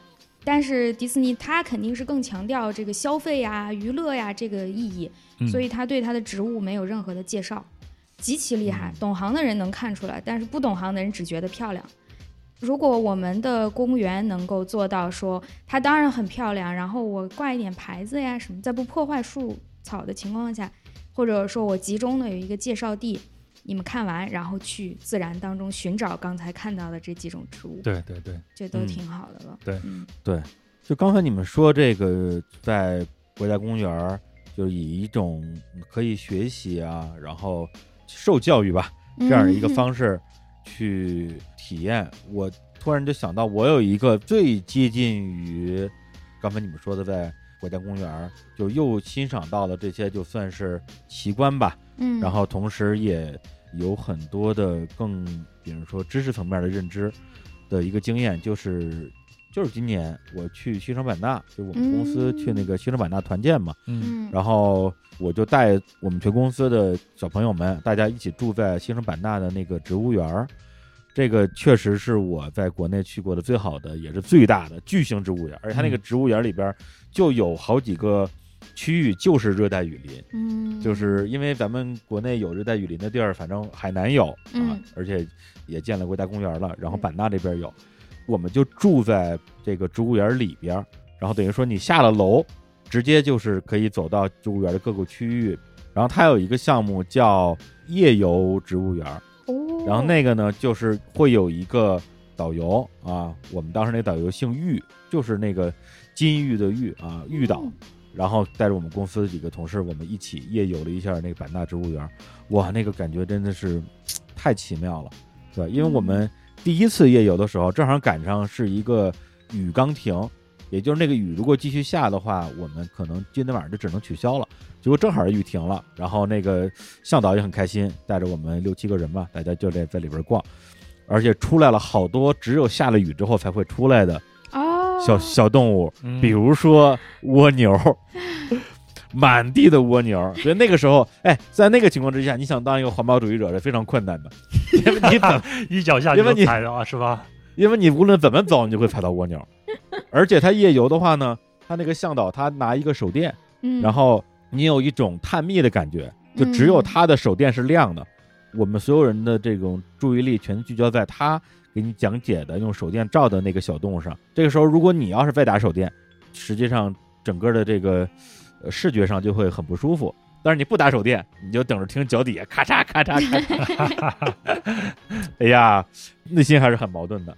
然后看到了蜗牛，然后呢，又过了一会儿，哎，为什么那儿出现了一个没有壳的蜗牛？我说这个是没壳的蜗牛吗？他说不，这个是鼻涕虫，啊，就是阔鱼，就是阔鱼，然后满地爬，然后又往前走，又看到了一个就长得跟阔鱼很像的东西，但是呢，又有点儿稍微的不一样。然后我就问导游，我说那这个是另外一种阔鱼吗？他说不，这个是没壳的蜗牛，就真的有一种没壳的蜗牛。那天晚上看到的印象最深的一个东西叫花峡口蛙，哦，它是一种呃有点偏陆生的一种青蛙，长得也很小很可爱，而且嗯不太会跳啊，然后就是以爬为主吧。哦 但是确实是青蛙。然后那个玉导就给我们讲解说，这个青蛙呀，它这个生活习性啊如何如何。他说，而且它它跟其他青蛙有一个很大的区别，别的青蛙呢是见了人就跑，嗯。这个青蛙的话呢，你过去拿手指头摸它，它不会跑，但是它会生气，它肚子就会鼓起来，呜，哎，就鼓成一个球，就跟那个河豚一样，但是就是不走，然后你可以继续摸它。然后我们我我们这一堆人去摸那个花甲口蛙，对，那天晚上还见着了像什么什么中丝啊，其实就是蝈蝈的那个、哦，那个母品那个字还很难写，啊，对对对，那个玉岛一直管那个叫东狮，嗯，对然后我就东狮是个什么狮啊？冬天冬天的狮子，回来一查是中丝，一个音都不对。但是那天晚上的体验就特别好。然后第二天我们的那个大部队走了一部分人，还剩下几个人，我们就又走了一次这个夜游。嗯，然后这次是晴天，然后又看到了好多头一天晚上没有看到的那种很好玩的小动物。然后印象最深的是，我们路过一个桥的时候，就在桥梁的缝隙里边，听到了就有点像我们想象中的那个娃娃鱼的那个声音，啊，声音特别大，我很难模仿。然后那个玉岛啊，对，还是头一天那那那个向导，我们找那调度中心说，我们还要昨天那位玉岛。他说你要哪个玉岛？我们这儿导游有一堆的 有一堆的玉岛。他是少数民族是吧？对，上面全是玉岛。然后他就又找那玉岛来，他说这个东西咱们过去看，然后发现是一个大概有个四五十厘米长的一个大壁虎，然后这个东西叫葛介啊，它的学名叫葛介，但长相呢就像一个大壁虎，所以它的另外一个称呼就叫大壁虎。然后在我国也是受到非常高度保护的一个珍稀物种吧。嗯，本来没有那么的濒危，但是因为有人说它能壮阳，啊，这是保护动物的第一大敌人，就是你们第一大男同志，成天想着这个事儿，这我就要批评你们了。你说对啊啊，我去了这么多地方，几乎每一个地方都会有一个人偷偷摸摸的跟你说，这个东西吃了会壮阳真的。全世界老百姓都一个样子。哎呀，出息，这点出息 是吧？你们男人能不能靠自己？哎呀，这个真的是多少动物都死在这个事儿上了。对啊不是真的不是现代医学干嘛用的？去买点伟哥不丢人，老跟动物过不去，是不是？而且就是后来我还上网查资料，就是反正就关于这个大壁虎这个可见，过去几年间还有一些重大要案，什么什么什么好几吨的那种大壁虎什么之类的，然后这个给人整濒危了。反正就是它整个过程之中，就让我觉得说，第一，你不是在一个动物园里边，对嗯啊，隔着玻璃、隔着笼子看什么东西，而是你就走在正常的路上，然后就在路边儿，然后这些动物们就要不然就跳出来，要不然就是在一棵树上，在一个池塘边儿，然后你要你要偷偷的去接近他，看到他正常的生活状态，嗯，就那种体验。我虽然它只是一个小小的植物园啊，当然也不小，对，但是那种体验确实是很沉浸式的，嗯，跟我之前想象的那种东西完全不一样，所以就，哎呀，今天听你们说了这些真正的国家公园，就觉得真的太值得去深入体验一下了。对，其实李叔刚才说的，我我感触也很深，就是我觉得啊，我们设立国家公园，其中的一个很大目的，真的就是要教育，让大家认识到他们的存在，认识到嗯我们如何跟他们要和谐的、自然的去相处。嗯哎，说点儿，我觉得科子老师是博士啊，哈，哎，你像我这样的学渣呢，以前上学的时候就不好好学习，所以我一直把我自己出去玩的这个事儿啊，就当成是一个受再教育的这样一个过程。嗯嗯嗯所以以前有很多东西不知道，或者你在书上看到了。你比如说啊，为什么我们看到那个冰川是蓝色的？哦，对，密度大，对，昨天我还跟科子老师在聊这个事儿。我后来去了趟那个阿根廷的莫雷多冰川，那个整个是一个嗯冰川国家公园，哇哦，它大概是安第斯山脉南巴塔哥尼亚四十八个冰川之一，也是整个嗯巴塔哥尼亚仅有的三个没有后退的冰川。哦，我们当时去坐那个渡轮过河的那边的时候，旁边就是六十米高的那个蓝色的冰川，那个震撼力太大了，非常的有压迫感。当然你要离它远一点，因为它随时有上面掉下一块冰，然后就掀起一阵大浪这种可能性嘛。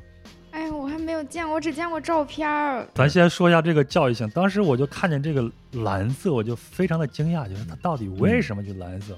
后来就去查资料，其实这个原因很简单啊，我就给大家念一下。嗯就是因为光的散射，冰川的冰中有很多微小的气泡，那波长较长的红色和橙色的光，由于延射能力强，都能被穿透，而蓝光波长较短，而被散射，所以让整个冰川就成了一个蓝色了。嗯，你在这儿我就又被哦教育了一次。你当你踏上这个蓝色的冰，嗯因为你可以在上面去徒步，嗯，然后你踏上这个蓝色的世界的时候，嗯你觉得你真的就是在那种孤独星球的那种感觉一样。哦，像是走在一块蓝色的巨大的玻璃上面，我我也不知道该怎么形容不是。玻璃，它不是透明是什么呀的，是不是透明实心儿的蓝色。哦，对，嗯，好，听众朋友们可以现在搜索一下蓝冰川。所以大家看到的冰川啊，它不是白色的，一定是蓝色的，太震撼了。哦，嗯，啊，那是一国家公园是吧？，对，那是国家公园，在阿根廷。哎呀哎，，对我当时在那个小冰洞里边还看到一只老鼠被冻在里边了，我还很激动啊，拉着这个导游过来说：“这是不是几千年前的 会的？”导游指了指旁边那个树林，说是从那儿过来的，也许就是昨昨天天。这是昨天的，是去年的。咱聊啥呢？从生聊到死了 啊！大雪山，大雪山，对大雪山。对你们说看动物，我们在大雪山我没有见到什么熊或者是猴子这种嗯大型动物，但是见到好多松鼠，而且它那个松鼠是它那儿特有的，就叫虾夷松鼠。哦北海道以前就叫虾夷嘛，那那嗯两个字。它那个松鼠就只有北海道有，它你见到它一下就能认出它的耳朵是毛毛的。一般的松鼠耳朵就是普通的那种呗，像猫啊狗啊的，就是一个嗯边儿是很明确的。啊，它的脑袋上就像扎了两丛马尾草一样，就是啊两丛草扎扎拉拉的在头上。那个松鼠很可爱。感觉就是咱们冬天在那个外边太冷，戴一对耳罩的感觉呗。耳罩还是圆形的，啊，它是竖在空中的两扎毛，哇，像你的头发冲天扎着，然后扎这么两个马尾，这这种感觉。那个那个松鼠很可爱，到处都有。我们在市里也见到，市里还逛了一个小山坡，嗯，到处都是那个小松鼠在跑啊什么的。它整体的自然保护就比较好。嗯，那不就跟你今天的发型一样吗？旁边的这两种 再往上来一点，对吧？我这叫八字刘海，太难了我。可 爱可爱，卡哇伊呢？哎呀，杨老师还跟我说，他八点半就起来化妆了，听起来看也不是真的。你这美妆还需要进步。不是你这一个大寸头，你化什么妆？化半天也是寸头。昨天晚上头发给睡支棱起来了，你得把它湿哦了，给它弄平了，要不见两位不太合适。哎呀，哎呀，这是一个，再讲一个，再讲一个北海道的公园。这个名字可能有一些同学也听说过，它叫知户洞爷国家公园。这个知户是一个湖，就叫知户湖。洞爷呢，就是洞爷湖。洞爷湖的洞爷是吧？洞爷湖，哎呀，银石那把刀就是在这个湖这儿买的，对对对对，这是这个国家公园的旅游纪念品还真是，还真是。我去的时候我就想啊，真有啊哎，真有，本身就有这个纪念品，而且现在因为银魂火了，啊大家又专门的把它又二次包装，就还卖他的那个小小绵羊，他那小车车，啊卖他的一些周边，然后把这个刀作为一个更重点的纪念品，相对于他其他，他本身木雕很有名。还有那种木雕的熊呀，什么都是北海道著名的这个旅游纪念品。啊他，就把刀做的地位比别人更高一点，哎很显眼，到处都能看到卖那个木刀。哎呀，还原度还真高啊！哎呀，这个烂梗。其实您吃的都是电视购物里边买的，并不是在东源湖买的。他没去是吗？他没去，他是电视购物里边买的。啊，我没有看到这个剧情。他可能想装一下，因为能去那玩，说明还有点闲钱。他太穷了。那个是很著名的旅游景点了，嗯，因为这个湖相对于大雪山来说，就这个知户湖和洞爷湖，那个户就是护板儿的户，嗯就是以前那个大臣上朝的时候，不是要拿一个长长的板板儿，嗯象牙的木头那个板儿叫护板儿，就这个字。嗯这个景点儿要比大雪山去的人更多一点，因为它离市区和机场特别近。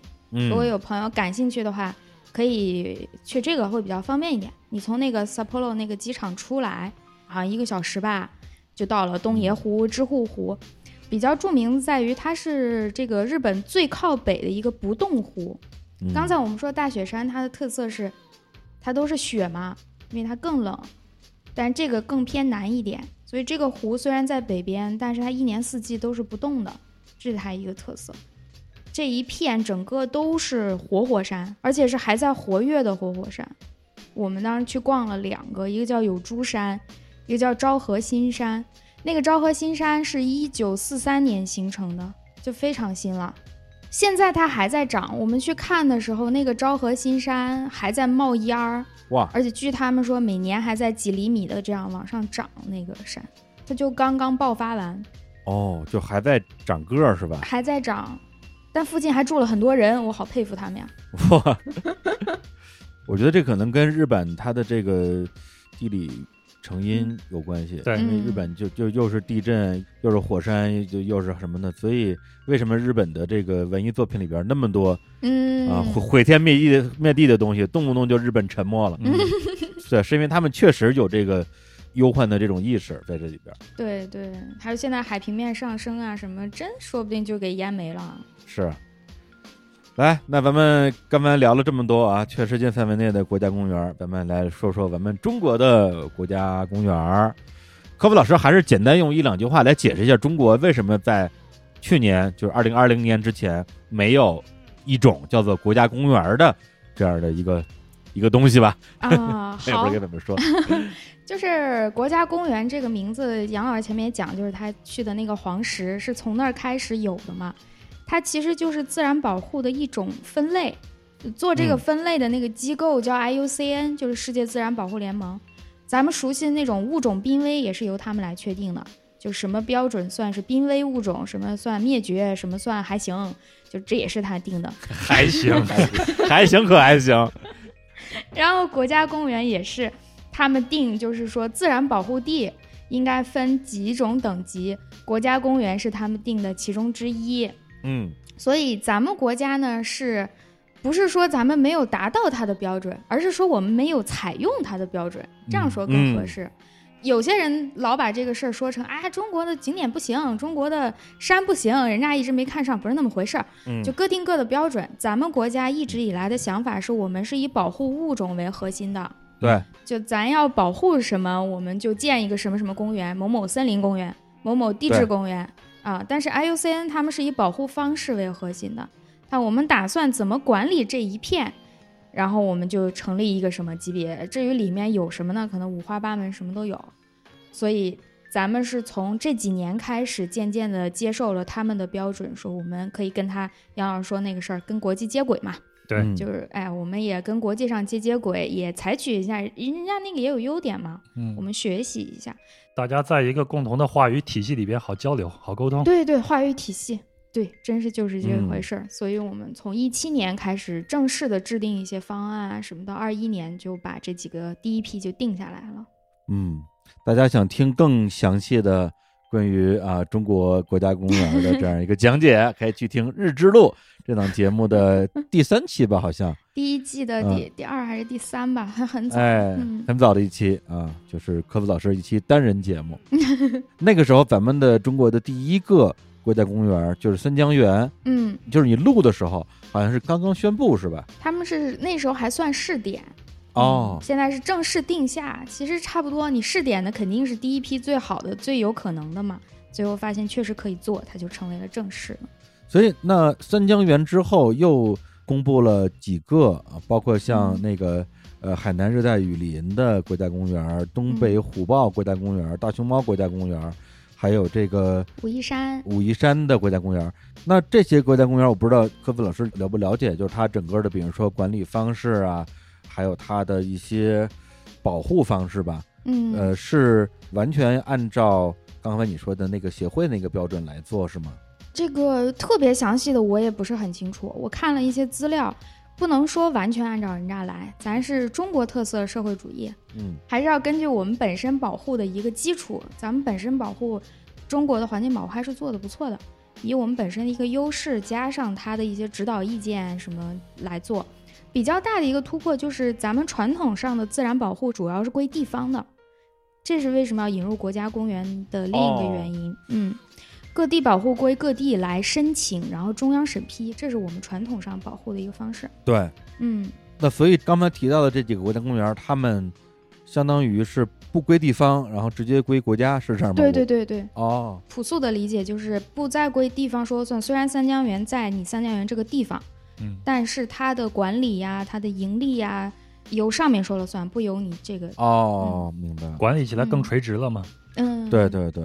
对，因为我是看那个资料啊，就是咱们那个第一个就三江源那个国家公园嘛，在青海，嗯，它的面积我看到的时候我都震惊了，嗯，因为咱们刚刚刚提到的那个黄石公园是九千多平方公里嘛，嗯，然后这个三江源是十九点零七万平方公里，祖国地大物博，我说我说咱们国家一共才多少万平方公里，一共才九百多万，对，这儿就干下去二十万，我家伙，嗯，得有多壮观啊！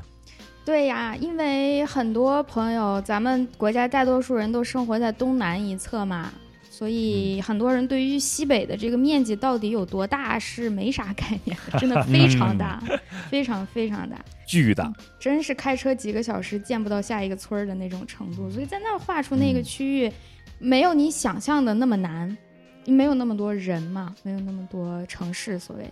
对，也就是说，在他这个十九万的。多的这个面积里边，其实就是真正的意义上的自然地貌。嗯，用那个我不知道这是怎么一个分类法啊，叫什么深水林田湖草沙冰。哦，可以啊，李叔，还行还行吧？行，真行。这个地貌单元吧，我我觉得可能这样说可以。哎，对，还有一点就是，大家不要觉得，比方说。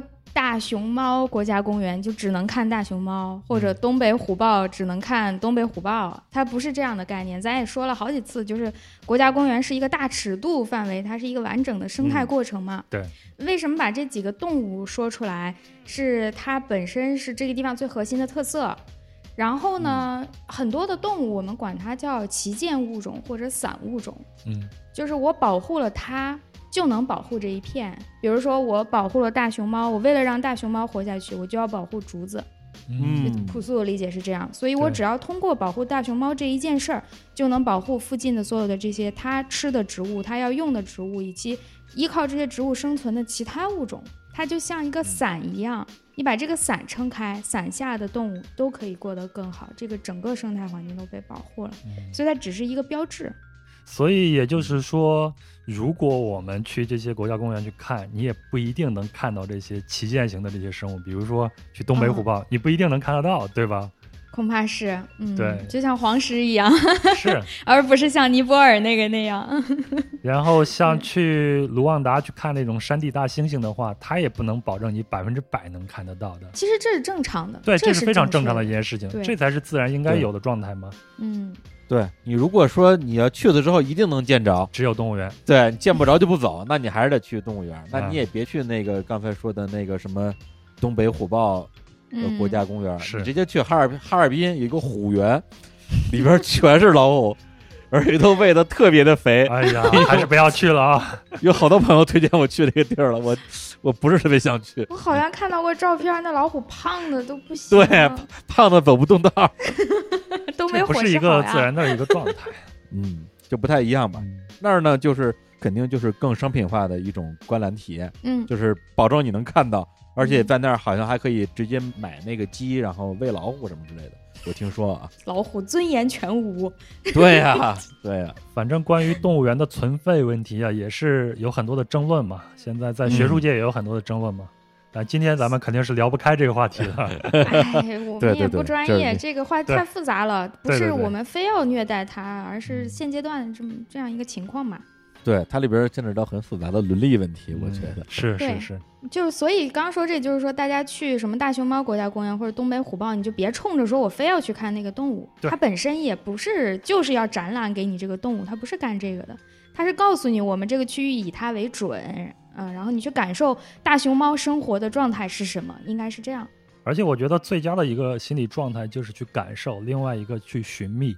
那个寻觅的过程是非常的有意思和刺激的。至于你最终能不能看得到，那就是结果了，无所谓了。是，所以我们对于未来，比如说咱们国内的国家公园的期待，其实也是一个。肯定不希望看到说它最后变成一个热门的旅游景区，而且是一个高贵的旅游景区 啊！进去之后游客如林。不过那个三江源我估计不会，塞不满二十万平 二十万平方公里的，你去吧。啊，我觉得可能是一个状态，就是一个是进自然的环境里边，对对对，可以说是去游览吧。对，但是它不像动物园一样，一定要你指哪打哪。嗯，另外一个就是，我觉得在那个地方可能要真的要把自己放的小一点，嗯，就意识到自己是一个渺小的芸芸众生之一，而不是万物之灵。嗯，人类就是太太喜欢拿自己当万物之灵了，这事儿实在是让人对对对对对对，还真是。所以看不到你想看那些动物，也就更让你意识到自己不是万能的，不是能控制一切的这种。嗯，就我还有一个问题想聊，就是我们。常在城市住的人，真的可以有意识的多出去转转，因为你在城市里见到的所谓自然景观，其实大多数都是人造的，是很刻意的。你所谓的出去找食物这件事情，是去超市打猎，你不知道这些食物到底是从哪儿来，它在哪里生活，它经历了什么，它有哪些环节与它相关。就我们多出去转一转，会会有更多的认识吧。嗯。我我觉得我比较幸运的就是我小时候就是在一个，我可以认为它就是一个自然公园的环境长大的。都高啊，对，是在真正的山上河边长大的。嗯，我小时候也是，真的呀。嗯 啊，你在河南的乡下？对，我在小时候在农村长大的嘛，天天跟小伙伴们上坡上摘个柿子呀啥的这些。啊，哎呦，太幸福了。嗯，对，所以小时候真的就是跟家里。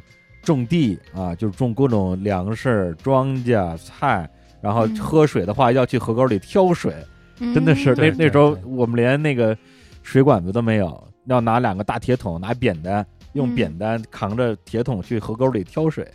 你可以认为它没有进入一个现代文明，嗯。就唯一证明我们那个时候已经部分融入现代文明的标志，就是家里有有一台黑白电视机，电视机能看四个台，这就是那个时代的一个东西。对，所以小时候跟自然的感觉是非常亲近的。对所有我们在书本上提到过的那些小型动物吧，昆虫，咱们不说那些猛禽猛兽，嗯就在生活中全都能见到，绝对不会犯下分不清蝈蝈跟蛐蛐儿的有什么区别这样的。小麦和韭菜也得能分清。对呀、这个就特别匪夷所思，而且就是 不说别的，就真的见到过蛇，至少蛇是能见到的，黄鼠狼、刺猬这些东西经常能够见到。后来就是大家都进入到一种城市化的、集约化的饲养式的、嗯。自我饲养式的生存模式之后，那确实很多东西就见不到了。所以为什为什么我这两年，呃，会到云南那边待的比较多，就是因为它会让我意识到有些东西，它本来就可以属于我们，嗯它本来就是我们生活的一部分。对嗯然后我小的时候比较幸运，我曾经拥有过，后来城市化进程嘛，这个东西就离我越来越远了。嗯，但是有很多的在这个星球上啊，在我们中国生活着的这些普通的人，他们依然在享受这种人和自然和谐共处的这样一个环境。嗯就是我印象特别深，就是今年呃一月份吧，我去到那个大理那边有一个村儿叫柴村儿，嗯柴村码头那边是一个特别长的一个栈道，但是这个整个它相当于是一小片的那种湿地公园吧。嗯那这个公园肯定是呃政府给修的，修的非常的好，非常的干净，你看不到任何一片垃圾。所以为什么我们最近大家都爱往这边跑，就觉得这个地方大姐这个地方真的是有人，而且是有很 powerful 的人在照料、在打理的这样一个状态。嗯所以你在这儿待着，就确实觉得很舒服、很自在。我们到了那个财村码头之后，正好那个时候就也是季节性的一些那个禽类吧。嗯当时一个是就在洱海里面有海鸥，啊，我不知道它具体是哪种啊，嗯但是反正它就是海鸥，然后就是在那个码头的栈桥那附近一直在飞，也有游客去那儿去喂他们吃面包什么的。当然这个行为也不鼓励啊，嗯旁边也写着那个禁止投喂。但是那些海鸥反正在那儿确实很亲近人类，然后还有很多的黑色的啊，因为离得稍微有点远，看上去特别像鸭子。我说，哎，这这还还有一群野鸭，而且那个成年的鸭子是黑色的，小鸭子是灰色的，灰头土脸的，特别悠闲的在那儿吃小鱼儿，然后一个猛子扎在水里边，然后你就盯着那个水面，过了一会儿，它从可能相隔几米的另外一个地方，啪一下就钻出来了。嗯对，就就这种感觉，其实就跟咱们说的那种是吧，国家公园的感觉已经很接近了。而且是我第一次看到的时候，我真的就是，我就没想到我在国内能够那么容易的，然后哎也不用花钱就来到一个这么美，真的是美的像画儿一样，然后又充满自然气息的一个地方。然后后来我们还看了看路边儿，它有那个牌子，它那个它那个东西，因为长得它因为长得像鸭子，所以经常被认为是鸭子。它实际上是一种，也是季节性迁徙的一个水鸟，叫是鹈鹈什么来着？不是鹈鹕吧？鹈鹕鹕不长不是鹈鹕嗯菩提也不是菩提，嗨 呃，我忘了啊，反正就是，反正有有一个蹄字啊，啊，行，有啊个蹄这个子那是马。这个教育工作还要继续做啊，李叔老记不住。对，待会儿你就出门去那儿看一看。哦哦，哎，皮提好像是皮提，皮提，好，嗯我们找一找。大概这样一个发音，我们就查一下。嗯对，所以就是这种感觉，就让我觉得说，首先至少在这个时代，大自然不是我们的敌人，我们不是我我我们不是要消灭它啊，就是一定要见山就给它挖了，然后见着湖就给它填了，然后全部盖上大楼。我觉得咱们至少现在不是在这个时代了，嗯然后他们也不是我们的，或者说我也不倾向于把。这种环境或者大自然当成我们的一个工具，我们怎嗯我们我们想尽办法去利用它。当然，实用主义这个东西大家都有，但是当我真的去不把自己放的那么大，然后试着去融入到环境的时候，确实得到的那种乐趣、那种亲近感和那种呃世界本来就是如此的那种感觉是非常强烈的。对，嗯其实我想说，现在你也不一定跑到大理礼书。嗯最近两年因为疫情嘛，出不去，我老在北京城里边四处乱逛，哦，然后发现北京城这两年的街心公园越来越多了。哎，对，那天信老也在说这个事儿，这也嗯是城市建设的一部分。这两年真的发展的是很不错的。你像我家旁边，现在就在四环边儿，然后就有一个很不错的一个街心公园。我没事儿的时候，夏天啊，老拿张毯子过去看书去，然后你身边就会落一些斑鸠啊啥的，在旁边叽叽喳喳的叫着，嗯然后树叶啊落到你脸上，你能感受到阳光，挺好的一个地方。前段时间不是下了一阵大雪吗？然后那天我下完大雪以后，马上跑那个地方，因为里边没人走，那雪都到脚脖子，我在里哇边打了几个滚儿，特别爽。就像刚才李叔讲那只鸭子一样，我查了一下啊，我查到了已经，它它就叫皮蹄啊，啊大家可以去搜。它分成几个种，包括这个凤头皮蹄、黑头皮蹄和小皮蹄，就是我然后涕，对对，就叫小皮蹄。然后我当时在的那个柴村码头的那个那片水域里边，这三种皮蹄全都有。好，那就是皮迪吧。皮蹄了，皮蹄了。就像你刚才形容那只皮迪一样，它会扎在水里边，过段时间再露出一个脑袋。有的时候，我觉得我们在城市生活里边生活太久了，就是你在水下面扎的时间太深了。适当的时候嗯出来透个气，看看大自然，晒晒太阳，看看旁边的嗯生物什么样子，非常好的一件事情。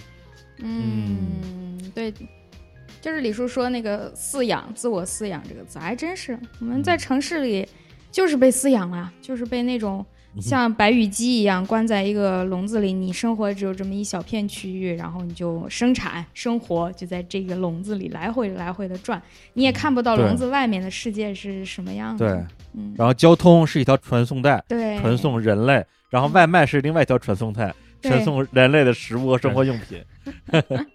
是这样，是这样。对我想到了一个不是很恰当的比喻，嗯就是原来看那种犯罪啊什么那种剧，它里面有那种犯罪心理专家就说，如果你不幸被一个什么连环杀人犯，就不是你的仇人啊，是一个那种杀人犯被他抓到的话，你要做的事情是。不断跟他讲你的名字、你的身份、你的生活，让他认识到哦你们是同样的物种，让他对你有一些情感上的感受。那种冷血的人，他意识不到你跟他一样是人类，你是他生活的这个环境当中的一部分。其实有时候我们人类整体就有这种感觉，我们对于自然来说就变成了一个冷血的杀手，因为我们在城市里，我们看到的就是面包、三明治、火锅这些东西，它已经被做成食物了。对，就我有时候嗯看做饭视频里那弹幕的小朋友都不知道这些食材原本长什么样，他们见到的嗯已经是在超市里切好的了，就别说这个东西原本长在树上还是地上这件事儿了，对对对，他连它完整的生的活的状态长啥样都不知道。所以就是我们在城市里待时间太长的话，你如果不出去，就会对环保这件事情产生两个极端，要不然就是极其的不在意，觉得它与我无关。对，超市里有源源不断可以吃的东西。另一个极端就是把它变成了一种作秀啊，或者是一种什么心灵上的嗯，对感悟，然后就做那种无用的事情，就平等平等，自然我们就是自然的一部分。嗯对。反正我是觉得，就是人类，首先它还是一个动物，嗯，然后作为一个动物，其实我们是有机会，或者说我们从远古时候开始，我们是始终在努力跟世间万物建立连接的，嗯，就不是只有同类。我们现在好像只跟人类建立连接，因为哦你能听懂，你能听懂人话，你听不懂人话，我跟你连接什么呢？但是那古人呢？那当然不说了，那大家跟太阳、月亮啊、万物啊、星辰、嗯风，然后所有的这些世间的存在吧，其实都有它建立连接的方式。那对于我们来讲的话，比如说我讲一个很小一件事儿，就是这两天我在这边待着，然后我住在一个小院子里边，然后来了另外一个住这儿的人吧，就一个住客吧，他带着条大狗，嗯，那对他来讲，那个狗当然是他的很亲近的这样的一个宠物啊嗯。他他当然他有可能拿宠物当家人，有可能拿宠物当朋友，我觉得这个都很容易理解。然后那狗呢，因为体型比较大，然后它又比较活泼吧，嗯就把院子里的种的花儿给给刨了。哦，那么如果你站在狗的主人的角度，或者哪怕站在我们这种路人角度，就会觉得说，狗不就是这样的吗？嗯狗就是过来，呃，拉个屎啊，嗯 然后刨个地，这很正常嘛。但是你你有没有想过，这个花儿是这个院子的主人花了很长时间从一棵哦。幼苗开始开始种起来的？嗯，对，这个花儿就是他的家人，这个花儿就是他的朋友，啊嗯，然后被狗给刨了，然后狗主人完全没有任何的那种愧疚啊，意识嗯，没有意识，他没有意识，他觉得自己的狗是跟自己有连接的，他觉得这个花儿就是一个路边的一个一个摆设，就是城市人眼里所有的东西都是有财产权的，包括这只狗，对。这是这个主人的财产，它有狗证儿。对但是那个花儿没有主人，或者说凭什么它要有一个主人？这个花儿对于那个种它的人来说是从幼苗培养起来，对。但是花下面也有小虫子，那对于那个虫子来说，这花是它的家。对，就是你讲的秒叔那个那个杀人犯那个东西嘛，就是就是对于这个连环杀手来讲的话，我要杀的这个人，他是一个活着的人，他是一个有历史的嗯，一个生命。那那棵花儿也一样，它是有历史的生命，只不过你不知道而已。对，对，我们要更多的去知道这件事情。是的，是的，，所以我觉得，哎，就是环保这俩字儿一出来，就很多人就开始脑子里各种理论啊，呃，教条。因为现在确实被用烂了，确实很多不太好的人在拿这个概念在做一些坏事儿，这个很讨厌。嗯，对导致很多其实本质上，我觉得是环保主义的人很反感“环保”这个词儿，是啊，因为他觉得这个词儿现在其实已经被各种误读了吧。嗯所以我们今天我觉得也不用探讨这个“环保”这个词儿到底应该怎么去做解释，对只说我们作为一个个人跟环境之间的关系吧。那我就是希望未来我能够以更和谐的方式跟身边的这些万事万物吧，就是有生命的嗯万事万物吧，去多建立一些连接，然后从里边会得到很多快乐。嗯，那咱们去逛公园吧。嗯，好呀，咱们可以相约去一个国内的国家公园，啊对这个还比较好实现。对，咱们也不是非得去这个国家公园才能录播客，嗯，去日坛公园也能录播客。对呀、现在不是正在录吗？自从我听了日坛公园以后，我可去了好几次真正的日坛公园玩了。哦，我也去过。哟嗯带货了，带货了，带货了。带货了。日坛公园应该给我们出联名款，我觉得嗯里边有好多可爱的小猫猫。嗯，又消费主义了。行，那咱们今天要不然就先那个先聊这么多。我能插播一个事儿吗？哎，就是我的节目《日之路》最近在做周边，啊，哎呀，嗯真的呀，我都不知道呢。最近正在制作当中，然后我们发了一个小小的调研问卷。如果嗯有朋友感兴趣，但你还不知道这件事儿的话，请去关注日坛公园啊，我们的妈妈节目的 的这个微信公众号妈台，妈台的微信公众号或者是微博，然后你看日之路相关节目，最近这个我们都发了这个问卷啊。如果你想买，请告诉我们，请去填一个我想买，这样我就知道大概有多少人会买了，不会发生做五万个卖不出去的惨剧。不是做五万个一定卖不出去，你不用做调查问卷。我替大家回答你。我也给壮游者的听友们推荐一下日之路啊，确实非常哎的有意思，哦就每期的知识含量都很高，我自己是很喜欢听的。谢谢、嗯谢谢杨老师，哎呀，您的肯定我啊真是太高兴了。那我就给日之路的听友推荐一下《壮游者》吧。我 我觉得喜欢听日之路的人一定喜欢听《壮游者对对，》啊，非常的人文旅行声声音游记，游记，对，特特别人文，特别游记，特别声音。李叔你得加强再教育啊。好的好的，嗯。嗯。嗯，然后那那个我也要再打一个广告啊，就是前段时间啊，日常公园也是基于日光派对这样一个非常松散的播客联盟，做一档全新的小节目，就叫做日光派对音乐台。嗯哎，现在在各大音频平台也都上线了，什么什么我就不说了啊，反正就是你常用的平台上一定有，然后你直接搜索“日光派对”啊音乐台就能搜出来。然后它是一个每周日晚上更新的单人推歌的节目啊，就是一档非常简单的音乐节目。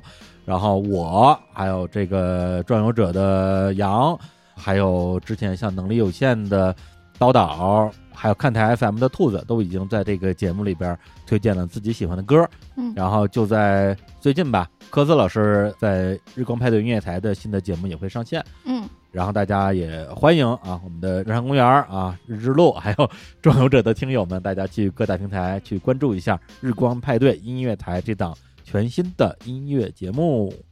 好，鼓掌。嗯，呱唧呱唧呱唧呱唧呱唧。行，那既然说到音乐，那就不得不放首歌了。然后，来科普老师给我们带来一首今日的派对音乐吧。好，这首歌就叫 Volcano，就是火山。前面我讲了，我去的那个公园是火山。嗯，这是首老歌了，很老，是 Diamond Rice 他的歌。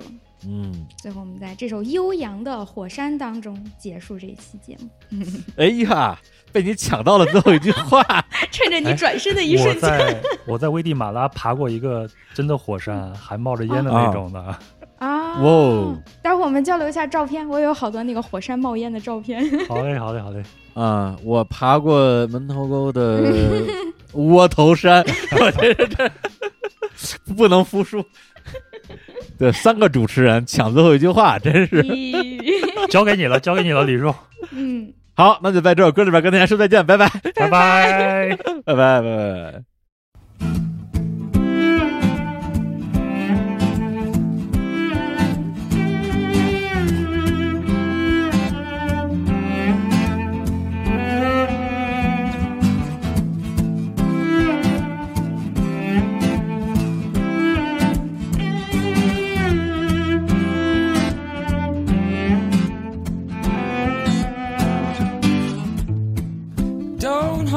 Yourself like that. you hurt your knees. Mm. I kissed your mouth and back. But that's all I need.